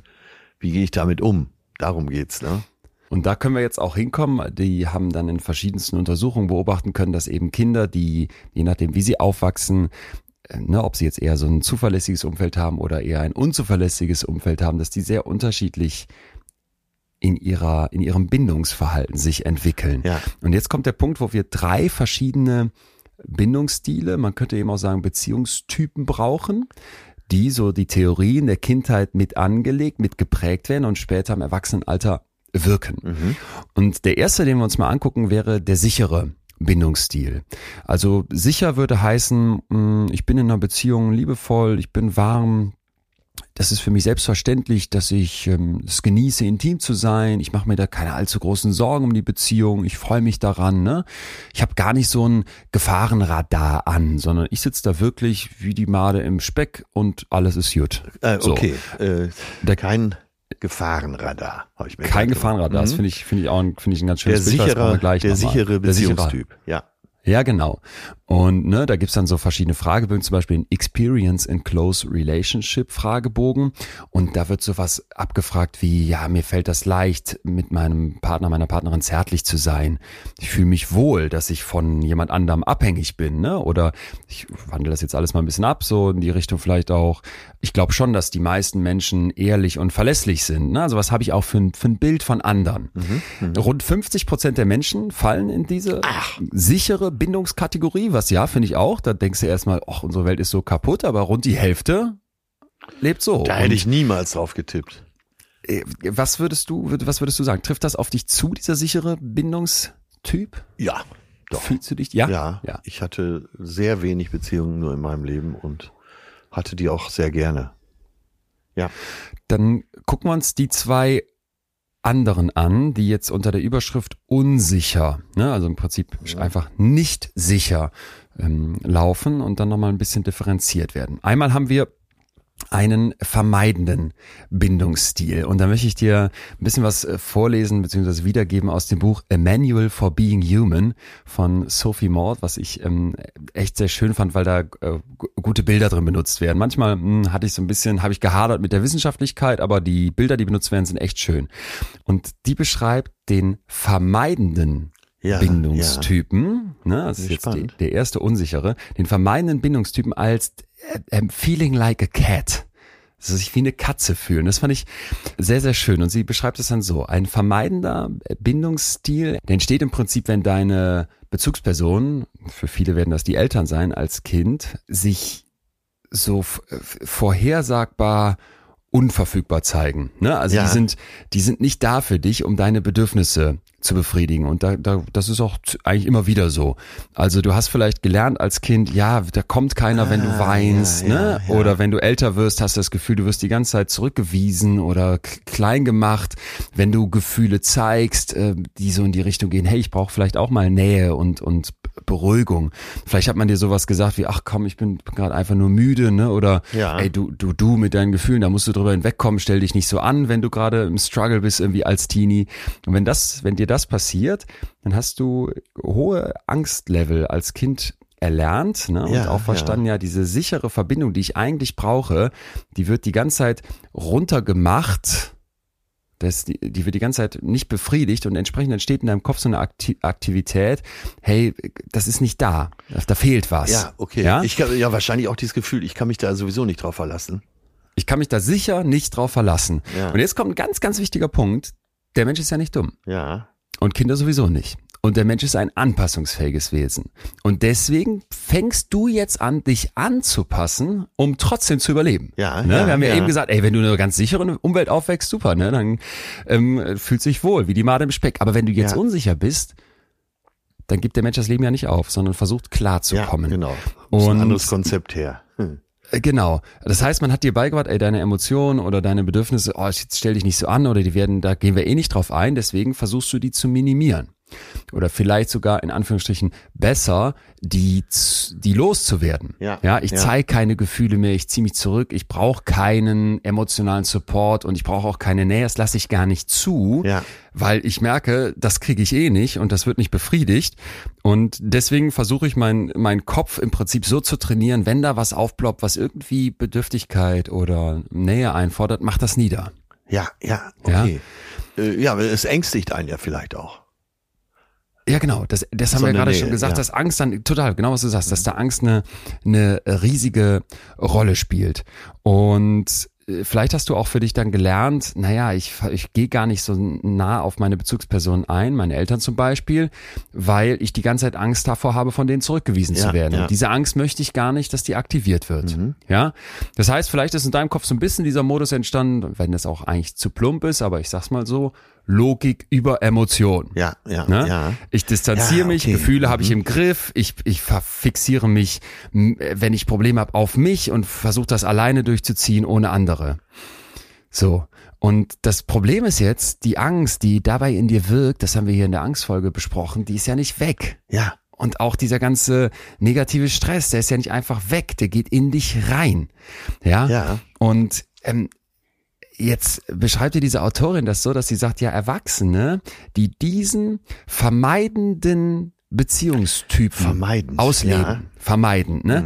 Die sind im Zweifel immer noch sehr, dass die extrem so versuchen, auf sich bezogen zu gucken, die sind pseudo-unabhängig. Warum Pseudo? Ja, weil wir eben gesagt haben, kein Mensch ist unabhängig, wir sind Bindungswesen, ne? aber die halten jeden so auf eine Armlänge Abstand, Ja, ja. weil die viel zu große Angst haben, dass die anderen ihre Bedürfnisse nicht befriedigen oder dann doch wieder nicht da ja, sind. und jetzt stell dir mal vor, der andere ähm, kommt aus einer anderen Prägung, aus einem anderen Muster und denkt sich äh, oder me merkt bei seinem Partner, der hat da Schwierigkeiten, geht noch weiter auf den zu, dann weicht der andere vielleicht sogar Ja. umso mehr zurück. Sehr schöner Punkt, genau das. Weil wenn du, wenn du jetzt denkst, boah, das bin doch ich, ne, ich bin dieser vermeidende Typ, dann suchst du vielleicht Freundschaften und Verbindungen, natürlich, du willst ja nicht ganz alleine durchs Leben gehen und Ja. hast die vielleicht auch, aber du fühlst dich überwältigt, überfordert, wenn dir jetzt jemand mit eigenen Bedürfnissen kommt, ne? Wenn dich jemand braucht, wenn dir jemand zu nah kommt. Und jetzt Ja. kommt der Punkt, du fühlst dich vielleicht wie eine Katze. Ja, Ein ja, Wesen, ja. das äh, natürlich irgendwie so ein Haus hat, wo es hingeht und das irgendwie Besitzer hat, die dem Milch hinstellen und ein Schüsselchen mit Essen, aber das sonst eigentlich sein eigenes Ding macht. Ja. Ja, Ne? okay, Und- ja, das passt äh, genau dazu. Ich hatte eben schon überlegt, dieses äh, wie eine Katze, was meint das? Aber Ja. Ja, ja, man macht sein eigenes Ding. Das, Katzen ma- machen immer ihr eigenes Ding. Katzen haben keine Härchen, die haben Personal. Ja. Ja, genau, genau. Und dann, äh, ne, dann, dann gehst du vielleicht, dann gehst du deine eigenen Wege und ziehst dich zurück und lebst besonders gut zwischen Menschen, die dir, die dir Ruhe anbieten und Ja, ein warmes Zuhause, aber die dir vor allem Raum lassen, Ja. die dir deine Katzentürme offen lassen, ne? Und Stimmt, manchmal hast du vielleicht so ein bisschen das Gefühl, oh, ich bin auch überlegen, ich, ich sehe, dass andere irgendwie so ein Bedürfnis äh, haben und dass andere eine Emotionalität haben, aber das finde ich eher unnötig oder äh, bin stolz, weil ich mich davon befreit habe. Und das ist nicht, weil du arrogant bist oder übertrieben selbstbewusst, sondern eigentlich genau das Gegenteil. Ja. Das, das ist, weil dein Kopf die ganze Zeit versucht, äh, diese ursprüngliche Angst, mit der du groß geworden bist, im Griff zu behalten Mhm. und dir zu sagen, lass dieses Bedürfnis gar nicht erst in dir aufploppen, dass du da irgendwen brauchst, der zuverlässig für dich da ist, Ja. weil du hast ganz früh gelernt, das ist nicht der Fall. Genau, das ist nicht zuverlässig. Ja, gut. Ach Leon, jetzt auf Tour ist oft so viel los, dass ich gar nicht mehr zum Lesen komme. Dabei habe ich echt viele Bücher auf meiner Liste, auf die ich mich echt freue. Gott sei Dank kann ich sie mir jetzt vom Bookbeat einfach vorlesen lassen. Yes, ich persönlich bin auch ein absoluter Hörbuchfan, genieße die total. Man hat ja immer quasi so eine kleine Fantasiewelt direkt in der Hosentasche. Ob jetzt bei mir irgendwie im, Tourbus oder gerne übrigens auch abends zum Einschlafen. Und eins meiner absoluten Lieblingspsychologiebücher, das gibt es auch. Und zwar Wie Gefühle entstehen von der Psychologin und Neurowissenschaftlerin, die ich hier schon oft empfohlen habe, Lisa Feldman-Barrett. Die hat jahrelange Forschungsarbeiten sehr kompakt und finde ich auch ein wirklich angenehm zu hörendes Hörbuch zusammengetragen, zusammengepackt und ähm, ja, dringende, sehr, sehr dringende Hörempfehlung geht hier an alle raus, die Bock haben, das mal bei BookBeat ähm, zu hören, zu testen. Ach ja, unsere alte Freundin Lisa Feldman-Barrett, die kenne ich natürlich schon. Ich habe jetzt mit dem Buch Sauron von Leon Christ angefangen. Der schreibt über Flori, der 1983 in München zwischen Verzweiflung, Liebe und Hedonismus hin und her schwankt, Grenzen und Freiheit erlebt und die Hörenden mitnimmt in die Welt, die wir schon von Freddie Mercury kennen. Das Buch ist ein Denkmal für die Liebenden des ersten AIDS-Jahrzehnts. Also mich persönlich holt seine Schreibart total ab und ich fühle mich, als würde mir ein Freund eine Geschichte erzählen. Das hört sich auch sehr, sehr gut an, kommt sofort auf meine Hörliste. Wusstest du eigentlich, dass du dir bei BookBeat auch so ganz persönliche Empfehlungslisten erstellen kannst? Ach, das wusste ich gar nicht. Aber meine Lieblingsfunktion ist der Schlaftimer, so dass ich mich schön in den Schlaf lesen lassen kann, ohne das ganze Buch zu verpassen. Bookbeat sorgt also echt für ein absolut super angenehmes Hörerlebnis und mit unserem Code BF, Leute, wir haben wie immer was für euch rausgeschlagen, könnt ihr das Ganze auf bookbeat.de slash BF zwei Monate komplett umsonst testen und gerne uns übrigens auch mal von euren Lieblingsbüchern dann schreiben. Also bookbeat.de slash BF zwei Monate umsonst, könnt dann auch direkt unsere beiden Hörempfehlungen euch mal reinziehen. Also Daumen hoch von uns für Bookbeat. Mehr Infos gibt's wie immer im Linktree in den Show Notes. Das würde dann so vielleicht ähm, in die Richtung gehen, ja, ich, ich hasse das Gefühl, dass andere Menschen von mir abhängig sind. Ich mag, mag lieber vielleicht ein Date nach dem anderen oder Gelegenheitssex ist mir viel, viel lieber, viel wichtiger als eine, eine intime sexuelle Beziehung mit einer Person. Ne? Ähm, meine Unabhängigkeit ja. ist mir wichtiger als irgendwie Beziehungen. Und in diese Richtung gehen so rund 20 Prozent. Wollte ich gerade fragen, 20 Prozent. Rund 20 Prozent. Ja. Mhm. Genau. Und damit sind wir dann beim dritten, nämlich nach dem vermeidenden Bindungstypen beim ängstlichen. Ängstlich. Ja, und da gibt's auch wieder von der Autorin ein schönes Bild, nämlich, dass ich mich ein bisschen wie ein Welpe fühle. Ah, okay, ja, äh, ja. wirst du gleich auch erkennen, vor allem im Kontrast zur Katze. Ich finde das Katzenbild besonders stark. Cat, Cat und Puppy. Puppy. Also dieser ängstliche Verbindungs, Bindungstyp entsteht, zumindest jetzt mal eine Überlegung, ne? wir nehmen das Ganze gleich noch unter die kritische Lupe, aber erstmal ist die Idee, dass entsteht, wenn jetzt meine Bezugsperson, meine Eltern, ich nehme jetzt mal immer die Eltern, aber es könnte auch wer anders sein, unvorhersehbar ist unvorhersehbar in der Befriedigung meiner Bedürfnisse. Ja, ja, ja. Manchmal sind die sind die total da und auch nehmen mich in den Arm, wenn ich schreie und sind sind sind liebevoll und machen alles, was ich brauche und dann plötzlich wieder nicht. Ja. Ja, also du könntest ja oder auch so Liebesentzug als äh, Erziehungsmethode. Mhm. Genau, genau. Und das so völlig, völlig unerwartet. Ne? Und das kann emotional sein, dass ja. die sich in einem Moment total zu dir zuwenden, im nächsten Moment sitzt du wieder da und bist in irgendeiner Misere und schreist vielleicht als Kind, weil dir irgendwas fehlt, oder sitzt als Teenie da und denkst, boah, fuck, wie, wie mache ich das? Und wo deine Eltern noch zwei Wochen vorher mit dir sich toll darüber unterhalten haben, oder dein Vater, sagt der zwei Wochen später, nee, ich lass mich jetzt mal hier, ich hab, was, ja. hab, oder ich krieg das gar nicht mit. Und das ist so unvorhersehbar. Ja, ja. Und du sitzt die ganze Zeit da und fragst dich, da kann man ja, sich was auch, heißt das? Man kann sich richtig vorstellen, wie, wie verletzt man dann ist. Ja, du suchst mit genau, deinem Vater genau. wieder das Gespräch und der sagt, über solche Sachen reden wir ja gar nicht. Und hat kurz davor ja. aber noch mit dir über sowas gesprochen. Und du fragst die ganze Zeit, ey, interessiere ich den? Ja. Bin ich dem wichtig? Kümmert er sich um mich? Ja. Oder nicht? Ha, ne? ja. Und ein anderer, ein anderer Modus hier, du merkst, es geht wieder sehr auch um Angst, wäre, dass die, die, die, die Bezugspersonen sehr so, ja, wie so Helikoptereltern dich besonders ja. protegiert haben und dir die ganze Zeit das Gefühl gegeben haben, ey, mach, mach dir Sorgen. Sei ängstlich, weil diese Welt ist so extrem gefährlich. Ja, ja. ja. Oder du musst es dich immer so verhalten, wie sie es brauchen. Ne, nämlich, hey, wir, wir, äh, ich, ich habe jetzt hier diese Geburtstagsparty für dich organisiert, liebes Kind, und jetzt kommen hier all die anderen Kinder und die bringen auch noch ihre Eltern mit. Jetzt verhalte dich gefälligst richtig. Ja, ja? Oder ich habe jetzt hier gerade, so würden Eltern das vielleicht nicht formulieren, aber mir geht's hier gerade total scheiße, ich bin hier komplett im Struggle, jetzt beruhige du mich. Ich weiß, du willst jetzt irgendwie raus oder deine Freunde sehen oder ich weiß, du müsstest jetzt eigentlich, du hast vielleicht auch Bedürfnisse, aber mir geht's hier gerade so und so und darum ja. musst du dich jetzt kümmern, Kind. Ja, ja. Ja? Und im Prinzip genau wie die vermeidende Person lernt jetzt jemand mit so einem ängstlichen äh, Bindungsstil, dass man anderen nicht vertrauen kann, dass man sich nicht auf die einlassen kann. Mhm.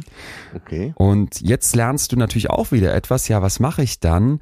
Ja, verdammt, ne, wenn die so unzuverlässig sind, wenn die mal da sind, mal nicht da sind, dann muss ich mich besonders an die klammern. Da muss ich so nah ah, okay, wie möglich okay. bei denen bleiben. Immer wieder die Interaktion, ja, immer wieder ja. die Reaktion auf mich hervorrufen, weil irgendwann ähm, wird das funktionieren. Und auch immer irgendwann wieder äh, dich versichern, äh, dass es alles gut so ist. Immer wieder genau. fragen. Genau. Immer wieder fragen. Wir, wir lieben uns rückversichern. Ist alles gut. Ja. Haben wir schön. unsere Nähe. Ja. Ja. Ja. ja. Und die werden im Prinzip so quasi das Zentrum deines Fokus. Ne? Und auch da wieder, äh, das finde ich ganz, ganz, ganz, ganz wichtig, sich das immer vor Augen zu rufen. Das machst du nicht, weil du dir schaden willst oder weil du als Kind darüber nachdenkst, oh mein Gott, dann werde ich später in Liebesbeziehung als Erwachsener Probleme bekommen, Nein, das ist deine sehr smarte Herangehensweise, um irgendwie ja. verbunden zu bleiben. Ja, Überlebenskonzept. Ja. ja. Genau. Und ja, als Erwachsener hat man dann vielleicht hohe Hoffnungen an andere, ne? man ist sehr fokussiert auf jemand anderen, Ja. man ähm, stellt die andere Person vielleicht sogar auf so ein Podest und sieht darin nur das Beste und manchmal macht man sich selber vielleicht total klein und sieht in sich das, das totale Minus, aber die andere Person, ne, auf die ich so fokussiert bin, die mir so wichtig ist, weil mein Kopf gelernt hat, hey, du brauchst da jemanden und der ist aber unzuverlässig und deswegen häng dich total an den, um den bloß nicht zu verlieren, Ja. ja dann wären wir voll in diesem ängstlichen Bindungsstil. Und nochmal fragen, liebst du mich? Liebst du mich wirklich? Ja. Liebst du, ja, ja, Ja. ja. So, und das geht dann so in die Richtung, dass man Angst hat, wenn jemand mein, dein wahres Ich erkennt, dass er dich dann nicht mehr mag, so wie du bist, ne? Ja. Wenn ich in der Beziehung nicht total involviert bin, äh, dann habe ich, dann habe ich Sorgen und fühle mich unvollständig. Wenn ich diese romantische Person da habe, die ich liebe, diese romantische Partnerin, dann will ich die total nah an mich bin, um die bloß nicht zu verlieren. Jetzt eine dringende, naheliegende Frage. Ähm, sind wir nicht alle auch ein bisschen Mischung daraus? Das ist ein ganz, ganz wichtiger Punkt. Und das, ich möchte kurz ein Zwischenfazit ziehen und dann genau darauf eingehen. Ja. Also ich finde einmal, dass diese Bindungstypen, die wir uns gerade angeguckt haben, den sicheren, auf den ungefähr die Hälfte der Leute fallen, dann den vermeidenden und den ängstlichen, auf den jeweils ungefähr ein Viertel fällt, Ja. dass die am Ende Strategien darstellen. Ja, Strategien, um mit diesem Grundbedürfnis des Menschen nach Bindung umzugehen. Ja. Und das sind Strategien, die mal besser, mal schlechter funktionieren, aber es sind erstmal einfach Strategien.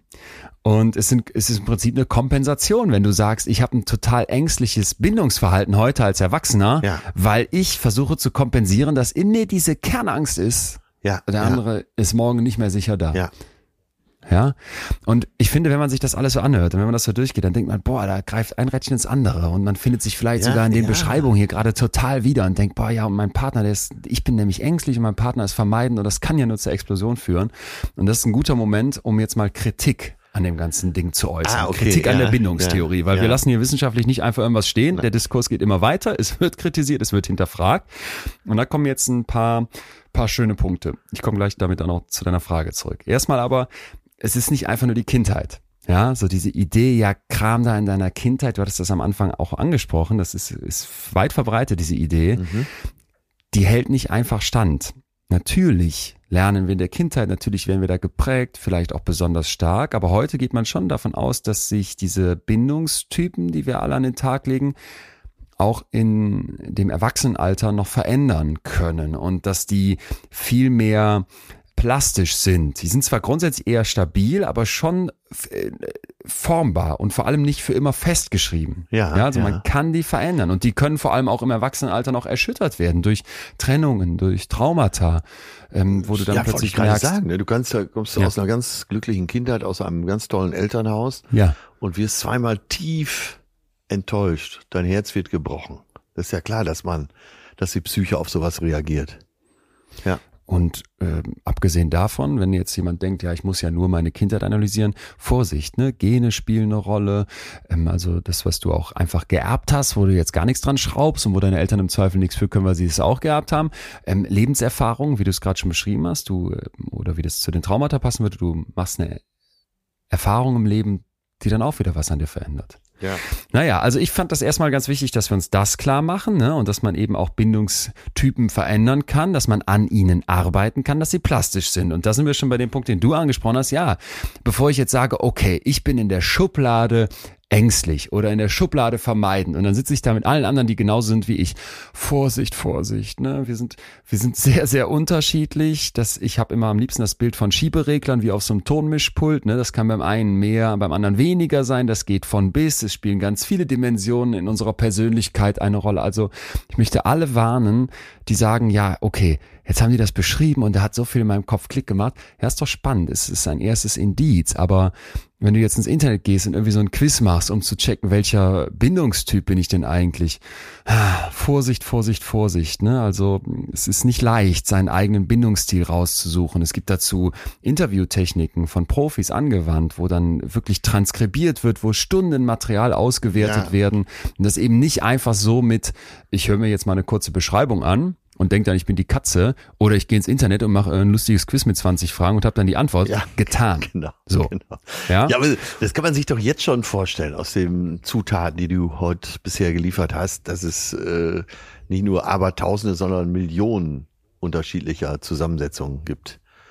Ja, Um den Rheinländer, genau. der ja auch in dir steckt, zu zitieren, jeder Jack ist anders. Und Ja. äh, ja, und das trifft auch hier zu. Genau, und trotzdem sucht die Psychologie natürlich schon nach äh, Mustern, die sich grundsätzlich finden lassen, Ja. ne, um eben nicht nur Aussagen über die Einzelperson zu machen, sondern möglich auch, möglichst auch Allgemeingültigkeiten zu finden. Und da muss man bei allem, was wir jetzt hier gerade schon angefangen haben zu kritisieren, eben nicht vergessen, ja, diese Bindungstypen, die gibt es aber, ne, und man kann da schon in Kategorien fallen. So wie wir das auch bei der Persönlichkeit hatten, da gibt's ja auch die Big Five, Mhm. ne, da kann man in verschiedene äh, Konstellationen sich schon eben einsortieren. Ja. So, okay. Noch ein ganz wichtiger Kritikpunkt, weil der mir viel zu selten kommt. Das muss ich wirklich feststellen. Und es wird zum Glück immer mehr jetzt in den Fokus genommen, wenn ich mich mit der Wissenschaft beschäftige, merke ich das. Aber ich hoffe, dass das auch in anderen Köpfen, die vielleicht nicht so tief da in der Materie sind, mal ankommt. Ganz viel Forschung, die wir haben, ist weird. Und weird ist eine Zusammensetzung von Western, Educated, Industrialized, Rich and Democratic. Ah, Also ja. ne, äh, sehr, sehr viele Versuchspersonen, an denen also Sachen rausgefunden werden, wie das, was wir hier gerade beschrieben haben, sind in westlichen Kulturen aufgewachsen, eher gebildet, eher industrialisiert, eher reich, eher demokratisch. Und Heidi Keller, Psychologin von der Hebrew University, Mhm. die kritisiert in ihrem Buch Mythos Bindungstheorie zum Beispiel, dass dieses, äh, dieses Thema der äh, Bindungstheorie im Westen so eine Allgemeingültigkeit Ja, verstehe, fast schon verstehe. beansprucht. Ne? Weil man sagt, einfach von bestimmten Lebensumständen ausgeht.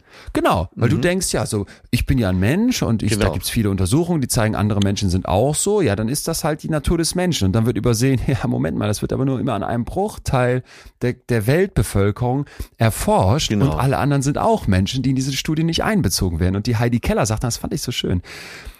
Es ist in ganz vielen Kulturen ja überhaupt nicht üblich, dass sich nur Eltern ums Kind kümmern oder dass es dann Ja, da ein, ja. zwei Bezugspersonen gibt, sondern irgendwie die Verwandten, die, die ganze, der ganze Clan spielt eine Rolle, die Großeltern, Geschwister, Nachbarn. Ne, in vielen, Und das vergessen in wir vielen, immer wieder, diese, Kultur, diese kulturellen Unterschiede und Ja, äh, das vergessen wir. eben auch diese kulturellen Unterschiede, mit denen wir jetzt als diverser werdende Gesellschaft auch zu tun haben, äh, dass auch da eben mh, ja Kulturgruppen gibt, die eben ganz anders als Familie zusammengesetzt sind. Ja, Genau, und ich könnte mich da aufregen, bei dieser Ego, ähm, äh, Entschuldigung, bei dieser eurozentrierten Sichtweise, Ja, die ja auch ein bisschen Ego ist. Ähm, äh, du denkst, so sind wir und da Ja, gibt's Studien genau. für und dann muss das auf den Rest der Welt passen und wer dann da nicht reinpasst, kommt dir komisch vor. Und dann sagt die Heidi Keller, aber ja, aber in ganz vielen anderen Kulturen werden Kinder in Beziehungsnetzwerken Ja, betreut. ja, ja, ne? ja, das ist und die gut. hat vor allem eben sich auch andere Kulturen angeguckt, in afrikanischen Ländern, in Indien, in Südamerika, aber natürlich auch in USA, Europa und dem Nahen Osten, wo sie sich entsprechend auch bewegt und ist in entlegene Dörfer und so weiter und sagt, entscheidend ist für die emotionale, gesunde Entwicklung von einem Kind, dass es da eine, mindestens eine Bindungsperson gibt und das müssen eben nicht die die Eltern Ja, sein. ja. So und das fand ich äh, ne, sehr sehr schön. Die verweist dann auch auf eine Langzeitstudie, die ähm, ähm, auf Hawaii durchgeführt wurde, die die sehr sehr sehr berühmt ist und zwar auf der Insel Kauai, wo Kinder beobachtet wurden über Jahrzehnte lang, also entsprechend dann später Erwachsene und da konnte man zeigen, ein Drittel der Kinder wächst in sehr sehr schwierigen Verhältnissen auf Ja. mit der Familie oder vielleicht auch in Armut und trotzdem entwickeln sich viele dieser Kinder total erfolgreich, ohne irgendwelche Schwierigkeiten oder Auffälligkeiten. das ne? sind ja immer auch diese Erfolgsstories, die man dann liest und denkt, wie Ja. passt das denn jetzt zusammen? Ja. Jemand, der wirklich Und- so aus den Slums unter den schlechtesten Bedingungen und äh, wird trotzdem sehr Genau. erfolgreich und äh, ja, Und eine Theorie ist aus dieser Studie, dass man dann sagt, ja, es ist dann eben nicht einfach nur die Bindung zu Mutter oder Vater, die im Zweifel desaströs ist bei diesen Kindern, sondern Ja. da gibt's ja auch noch Beziehungen zu den Peers, zu den Gleichaltrigen, zu Nachbarn, zu einer tollen Lehrerin, zu im Zweifel Ersatzeltern. Ne? Und das finde ich ist einfach etwas, was wir was wir uns immer wieder in den Kopf rufen müssen, wenn uns irgendeine Theorie, wie jetzt die Bindungstheorie, total überzeugt, das total Sinn macht in unserem Kopf. Vorsicht, Vorsicht. Es gibt hier schon einiges, was man daran kritisieren Ja, kann. man fällt ja immer wieder drauf rein, dass du deine eigene Peer Group als Grundlage für dein Mindset auch nimmst. Ja, Für, ja. für deine Einstellung zum Leben und äh, für deine Reaktion darauf. Und ich glaube, das kann man gar nicht oft genug betonen, müssen wir fast in jeder Folge hier machen. Äh, bedenke, dass es eben auch ganz, ganz andere Zusammensetzungen gibt. Jo, Ja. ja genau. Genau. Jo, und dann würde ich sagen, jetzt wo wir das verstanden haben, hey, da gibt's Sachen, die wir kritisieren können und nichtsdestotrotz wird bestimmt bei vielen, wenn man sich, so ging es mir zumindest, wenn man sich damit beschäftigt und sich dieses Bild von der von der Katze, die eher so vermeidend ja, ist, oder ja, vom, ja, die, vom Welpen, Katze, der eher so ängstlich ist, oder auch von dem sicheren Verbindungstyp, wenn man sich das so vor Augen ruft, es macht ja schon was mit einem, ne? Und äh, man merkt ja, okay, das hat, das hat eine Wucht. Und die ja, Theorie ja, von Bowlby, dass es Bindung, so, dass Bindung so zentral für den Menschen ist wie Essen oder Sex, das ist einfach nach wie vor etwas, was die Psychologie verändert hat und was, was super wichtig und was super groß ist. Und da kann man und sollte man dran kritisieren und weiterentwickeln. Aber wir haben jetzt diese Idee, es gibt verschiedene Bindungstypen und es gibt verschiedene Weisen, wie wir mit Bindung umgehen, so würde ich es fast lieber formulieren. Und ich finde, wir müssen jetzt äh, Richtung Finale uns fragen, ja. wie gehen wir damit um? Aber wir halten ne? nochmal fest, und das fand ich auch jetzt ganz gut, dass du es nochmal angesprochen hast. Also Bindung ist nicht äh, nice to have, sondern äh, need to have, oder? Ja, ja. Ja. Ja. Und das müssen wir verstehen, weil wir im Moment von allen Seiten um die Ohren gehauen kriegen, äh, naja, komm, ne, es geht eigentlich um dich. Und wenn jemand neben dir herlaufen will, so als Accessoire, dann ist das ganz nett, aber du brauchst es nicht. Das stimmt einfach nicht. Genau, genau. Ja, total. Total. Und das ist schön, dass du es nochmal unterstreichst, weil dann würde ich auch sagen, das verstanden, wird ja noch mal wichtiger, dass ich mich frage, wie wie lebe ich Bindung aus? Was ja, bin ich ja. für ein Beziehungsmensch? Ja. Ne? Und ähm, so individuell das ist, finde ich, können wir schön die drei Typen, die wir eben besprochen haben, jetzt mal nehmen, um da durchzugehen. Ja, ja. Der allererste und für mich sehr wichtige Punkt ist Vorsicht mit so Labels, die du dir gibst. Ne, das, das schöne Wort selbsterfüllende Prophezeiung ja. kann dann kommen. Und ja. ich habe auch Bekannte in meinem Umfeld, da würdest du jetzt von außen, hätte ich jetzt sofort gesagt, wenn ich mir so die Beschreibung von eben anhöre, yo, das ist eine Cat, der ist total vermeidend, ne? Der ist, oh, der ja. lässt sich nicht ein, der hält alle auf Abstand. Aber Vorsicht, das ist meine von außen gegebene Beobachtung. Wer weiß, wie es wirklich in dem aussieht. Und jetzt kommt der zweite Punkt könnte es vielleicht sein, dass wenn ich so eine Hypothese im Kopf habe und dem dann so ja, begegne, ja. dass er die bestätigt, nur weil ich diese Hypothese habe. Also das ist äh, mir ganz, ganz wichtig, dass wir vorsichtig sind, bevor wir uns jetzt einen Sticker oder anderen auf die Stirn kleben und sagen, yo, ich bin der sichere Typ und du bist der ängstliche und ja. Schatz, damit bist du das Problem. Genau, und äh, dass man letztendlich alles daran festmacht, dass man sagt, ich bin nun mal so eine Katze und mal bin ich da und mal nicht, aber das ist äh, meine Freiheit. Hm. Ja, ja. Ich würde zum nächsten Punkt gehen wollen, wo wir am Anfang gestartet sind. Und da finde ich, gibt es jetzt einen schönen Kreis, der sich schließt. Ja. Wir hatten den Amy Levine, den Forscher aus den USA, der dieses tolle Buch geschrieben hat zur Bindungstheorie und ähm, mit dem ich eben sprechen durfte schon vor einiger Zeit, aber der mir erzählt hat, statt dieser Co-Abhängigkeit und statt das so als etwas Negatives zu sehen, lasst uns die Abhängigkeit mal als Co-Regulation begreifen. Und wir hören mal rein, was er dazu sagt. Ja, okay. What is your role in your relationship? Your main role, that's your job description is to uh, help uh, regulate the other person's emotions and affect. That's what we do. We're social species. And if we do it well, it's remarkable. We all had that experience. Something bad happens to us and we call someone and we get into, we talk to someone and that within minutes, they can calm us down. There's no Xanax or Clonopin or any uh, medication that can do the job as well as a, a secure social interaction. So, ja, oder? Ja, ja. Also äh, die Idee ist, dass du sagst, ja. ey, wir sind eine Bindungsspezies. Er unterstreicht das nochmal. Ja. Und wir haben, wenn es jetzt bei uns schlecht läuft oder wenn wir vor einer Schwierigkeit stehen, doch alle schon die Erfahrung gemacht, du rufst eine andere Person an und die kann dich runterbringen. Besser als irgendwelche Psychopharmaka. Das ist, so, das ist der Punkt, wo man jetzt geil, direkt ne? lachen musste, ne? dass er sagt, der ist nur Xanax. Äh, also ja. das ist kein Beruhigungsmedikament, was dich so äh, runterbringen kann. Ja. Und warum ist das jetzt für die Beziehung wichtig? Ja, das sagt er auch, weil er meint, die Haupt, der Hauptjob, die Main Job Description in unserer Beziehung ist, dass wir der anderen Person helfen, ihre Gefühle zu regulieren. Ja. Und da, das finde ich, da muss ich, da bin ich ein bisschen, da, da muss ich stocken, weil ich finde, das, ähm, das geht mir ein Stück zu weit. Aber so grundsätzlich zu sagen, hey, ich bin hier mit meinen Emotionen und mit meinen emotionalen Bedürfnissen und da ist ein anderer Mensch, mit dem ich eine Bindung eingegangen habe, weil das uns Menschen so wichtig ist und weil mir das so helfen kann. Und der oder die hilft mir und ich ihr umgekehrt auch, unsere Gefühle gegenseitig zu regulieren. Ja. Mir geht's schlecht, nimm mich in den Arm. Ey, mir geht's total gut, teil deine Freude mit mir. Das ist, das ist Menschsein im Kern und das ist für mich auch das, das unglaublich Tolle an einer, an einer Liebesbeziehung. Ja, und das äh, findet ja auf dem Kleinen statt.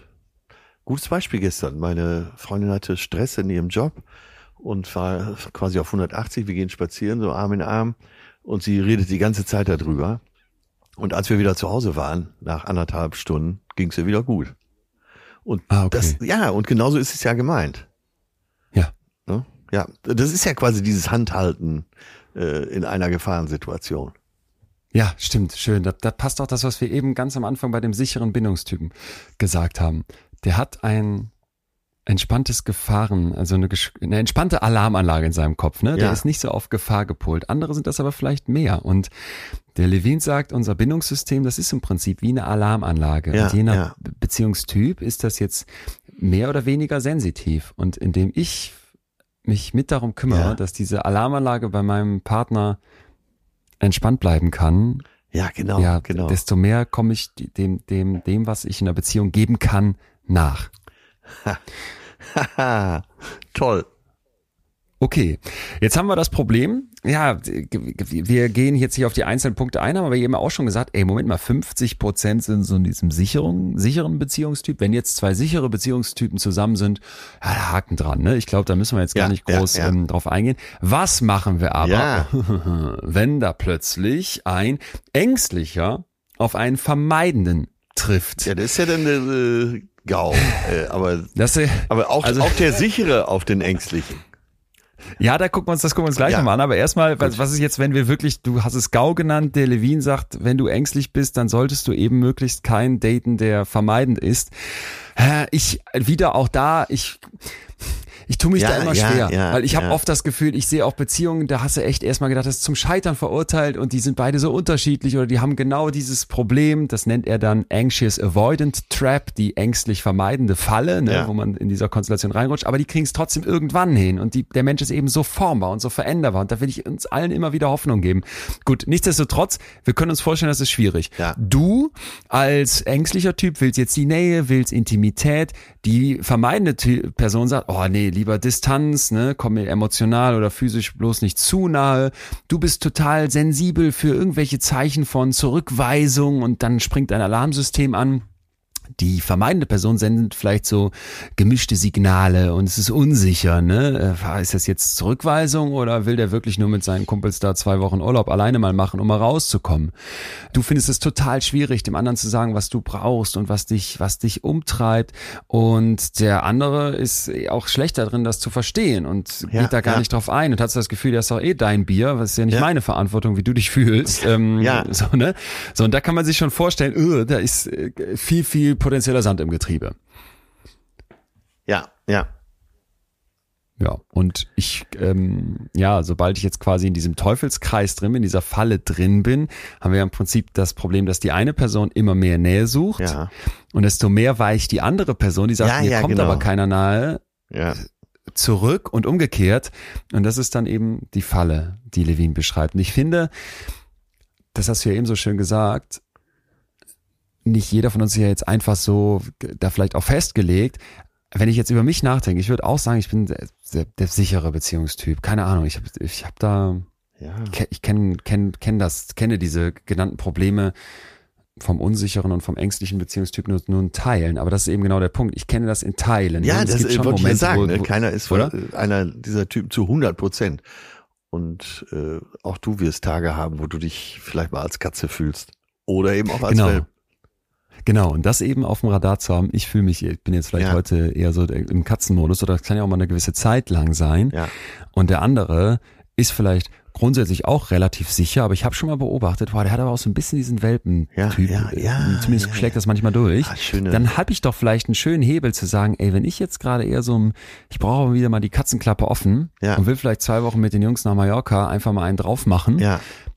dann sollte ich vielleicht meiner anderen, meinem Partner sagen, ey, aber mach dir da keine Sorgen, ich werde keinen anderen Typen knutschen, weil, ne, ich habe gerade einfach nur Bock, einfach mal wieder rauszukommen und was anderes zu erleben und das hat jetzt nichts mit dir zu tun. Also, dass ich den anderen, der vielleicht ängstlich ist, ein bisschen versichere, absichere. Verstehst du, was ich meine? Ja.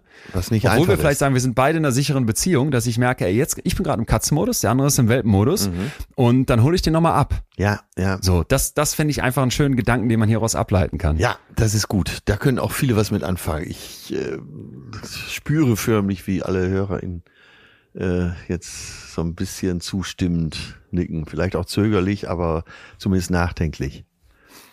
Genau.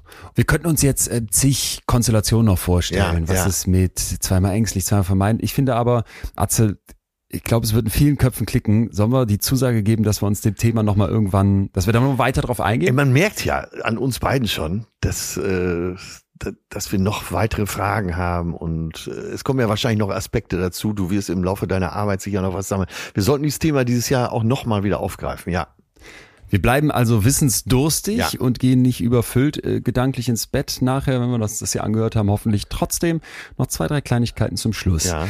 Einmal, das finde ich sehr, sehr schön, was der Levin noch sagt, ist, arbeite mit diesem Gefahren. Ja. System. Also egal welche Beziehungstypen da zusammenkommen, wir müssen das Überwachungssystem ruhig halten.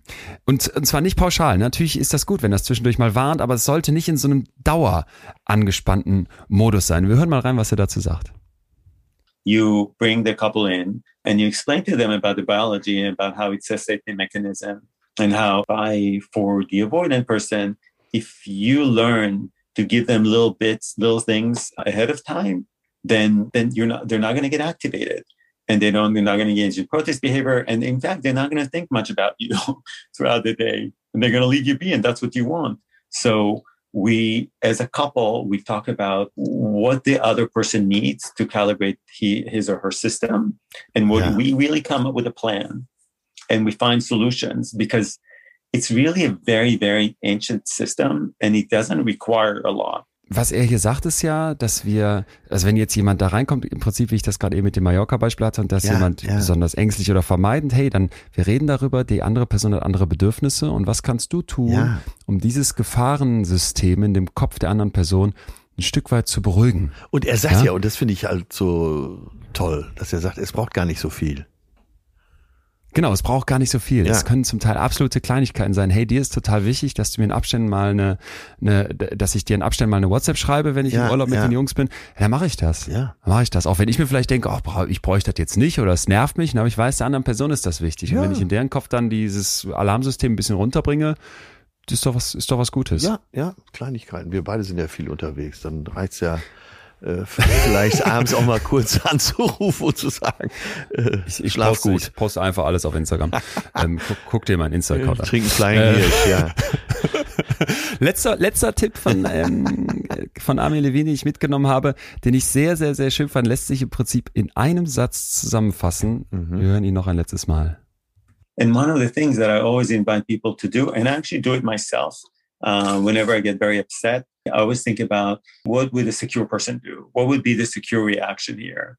And I think that's such a helpful question before you're going to storm out, before you're going to slam the door, before you're going to say Yeah, something yeah. mean to someone, before you're going to ignore someone, Yeah. right? What would a secure person do? Was würde eine sichere Person tun? Was würde eine Ja. Person mit einem sicheren Bindungsstil, eine sichere Bindungstyp, was würde der machen? Ja, Und Atze, ich kann dir sagen, ich habe das, ich habe das so- so oft mittlerweile schon, dass ich das mit Leuten, dass ich das Leuten teile und sage, wir alle kennen wen. ja, Jeder zweite ist so. ja, ja. Und du spürst das doch auch Ja. und kannst dir doch von den Leuten was abgucken. Und dann fragst du dich, bevor du die Tür zuknallst oder rausrennst oder ausrastest und die andere Person vielleicht irgendwie beleidigt sogar, was würde jetzt ein sicherer Bindungstyp Ja, hier ja. machen?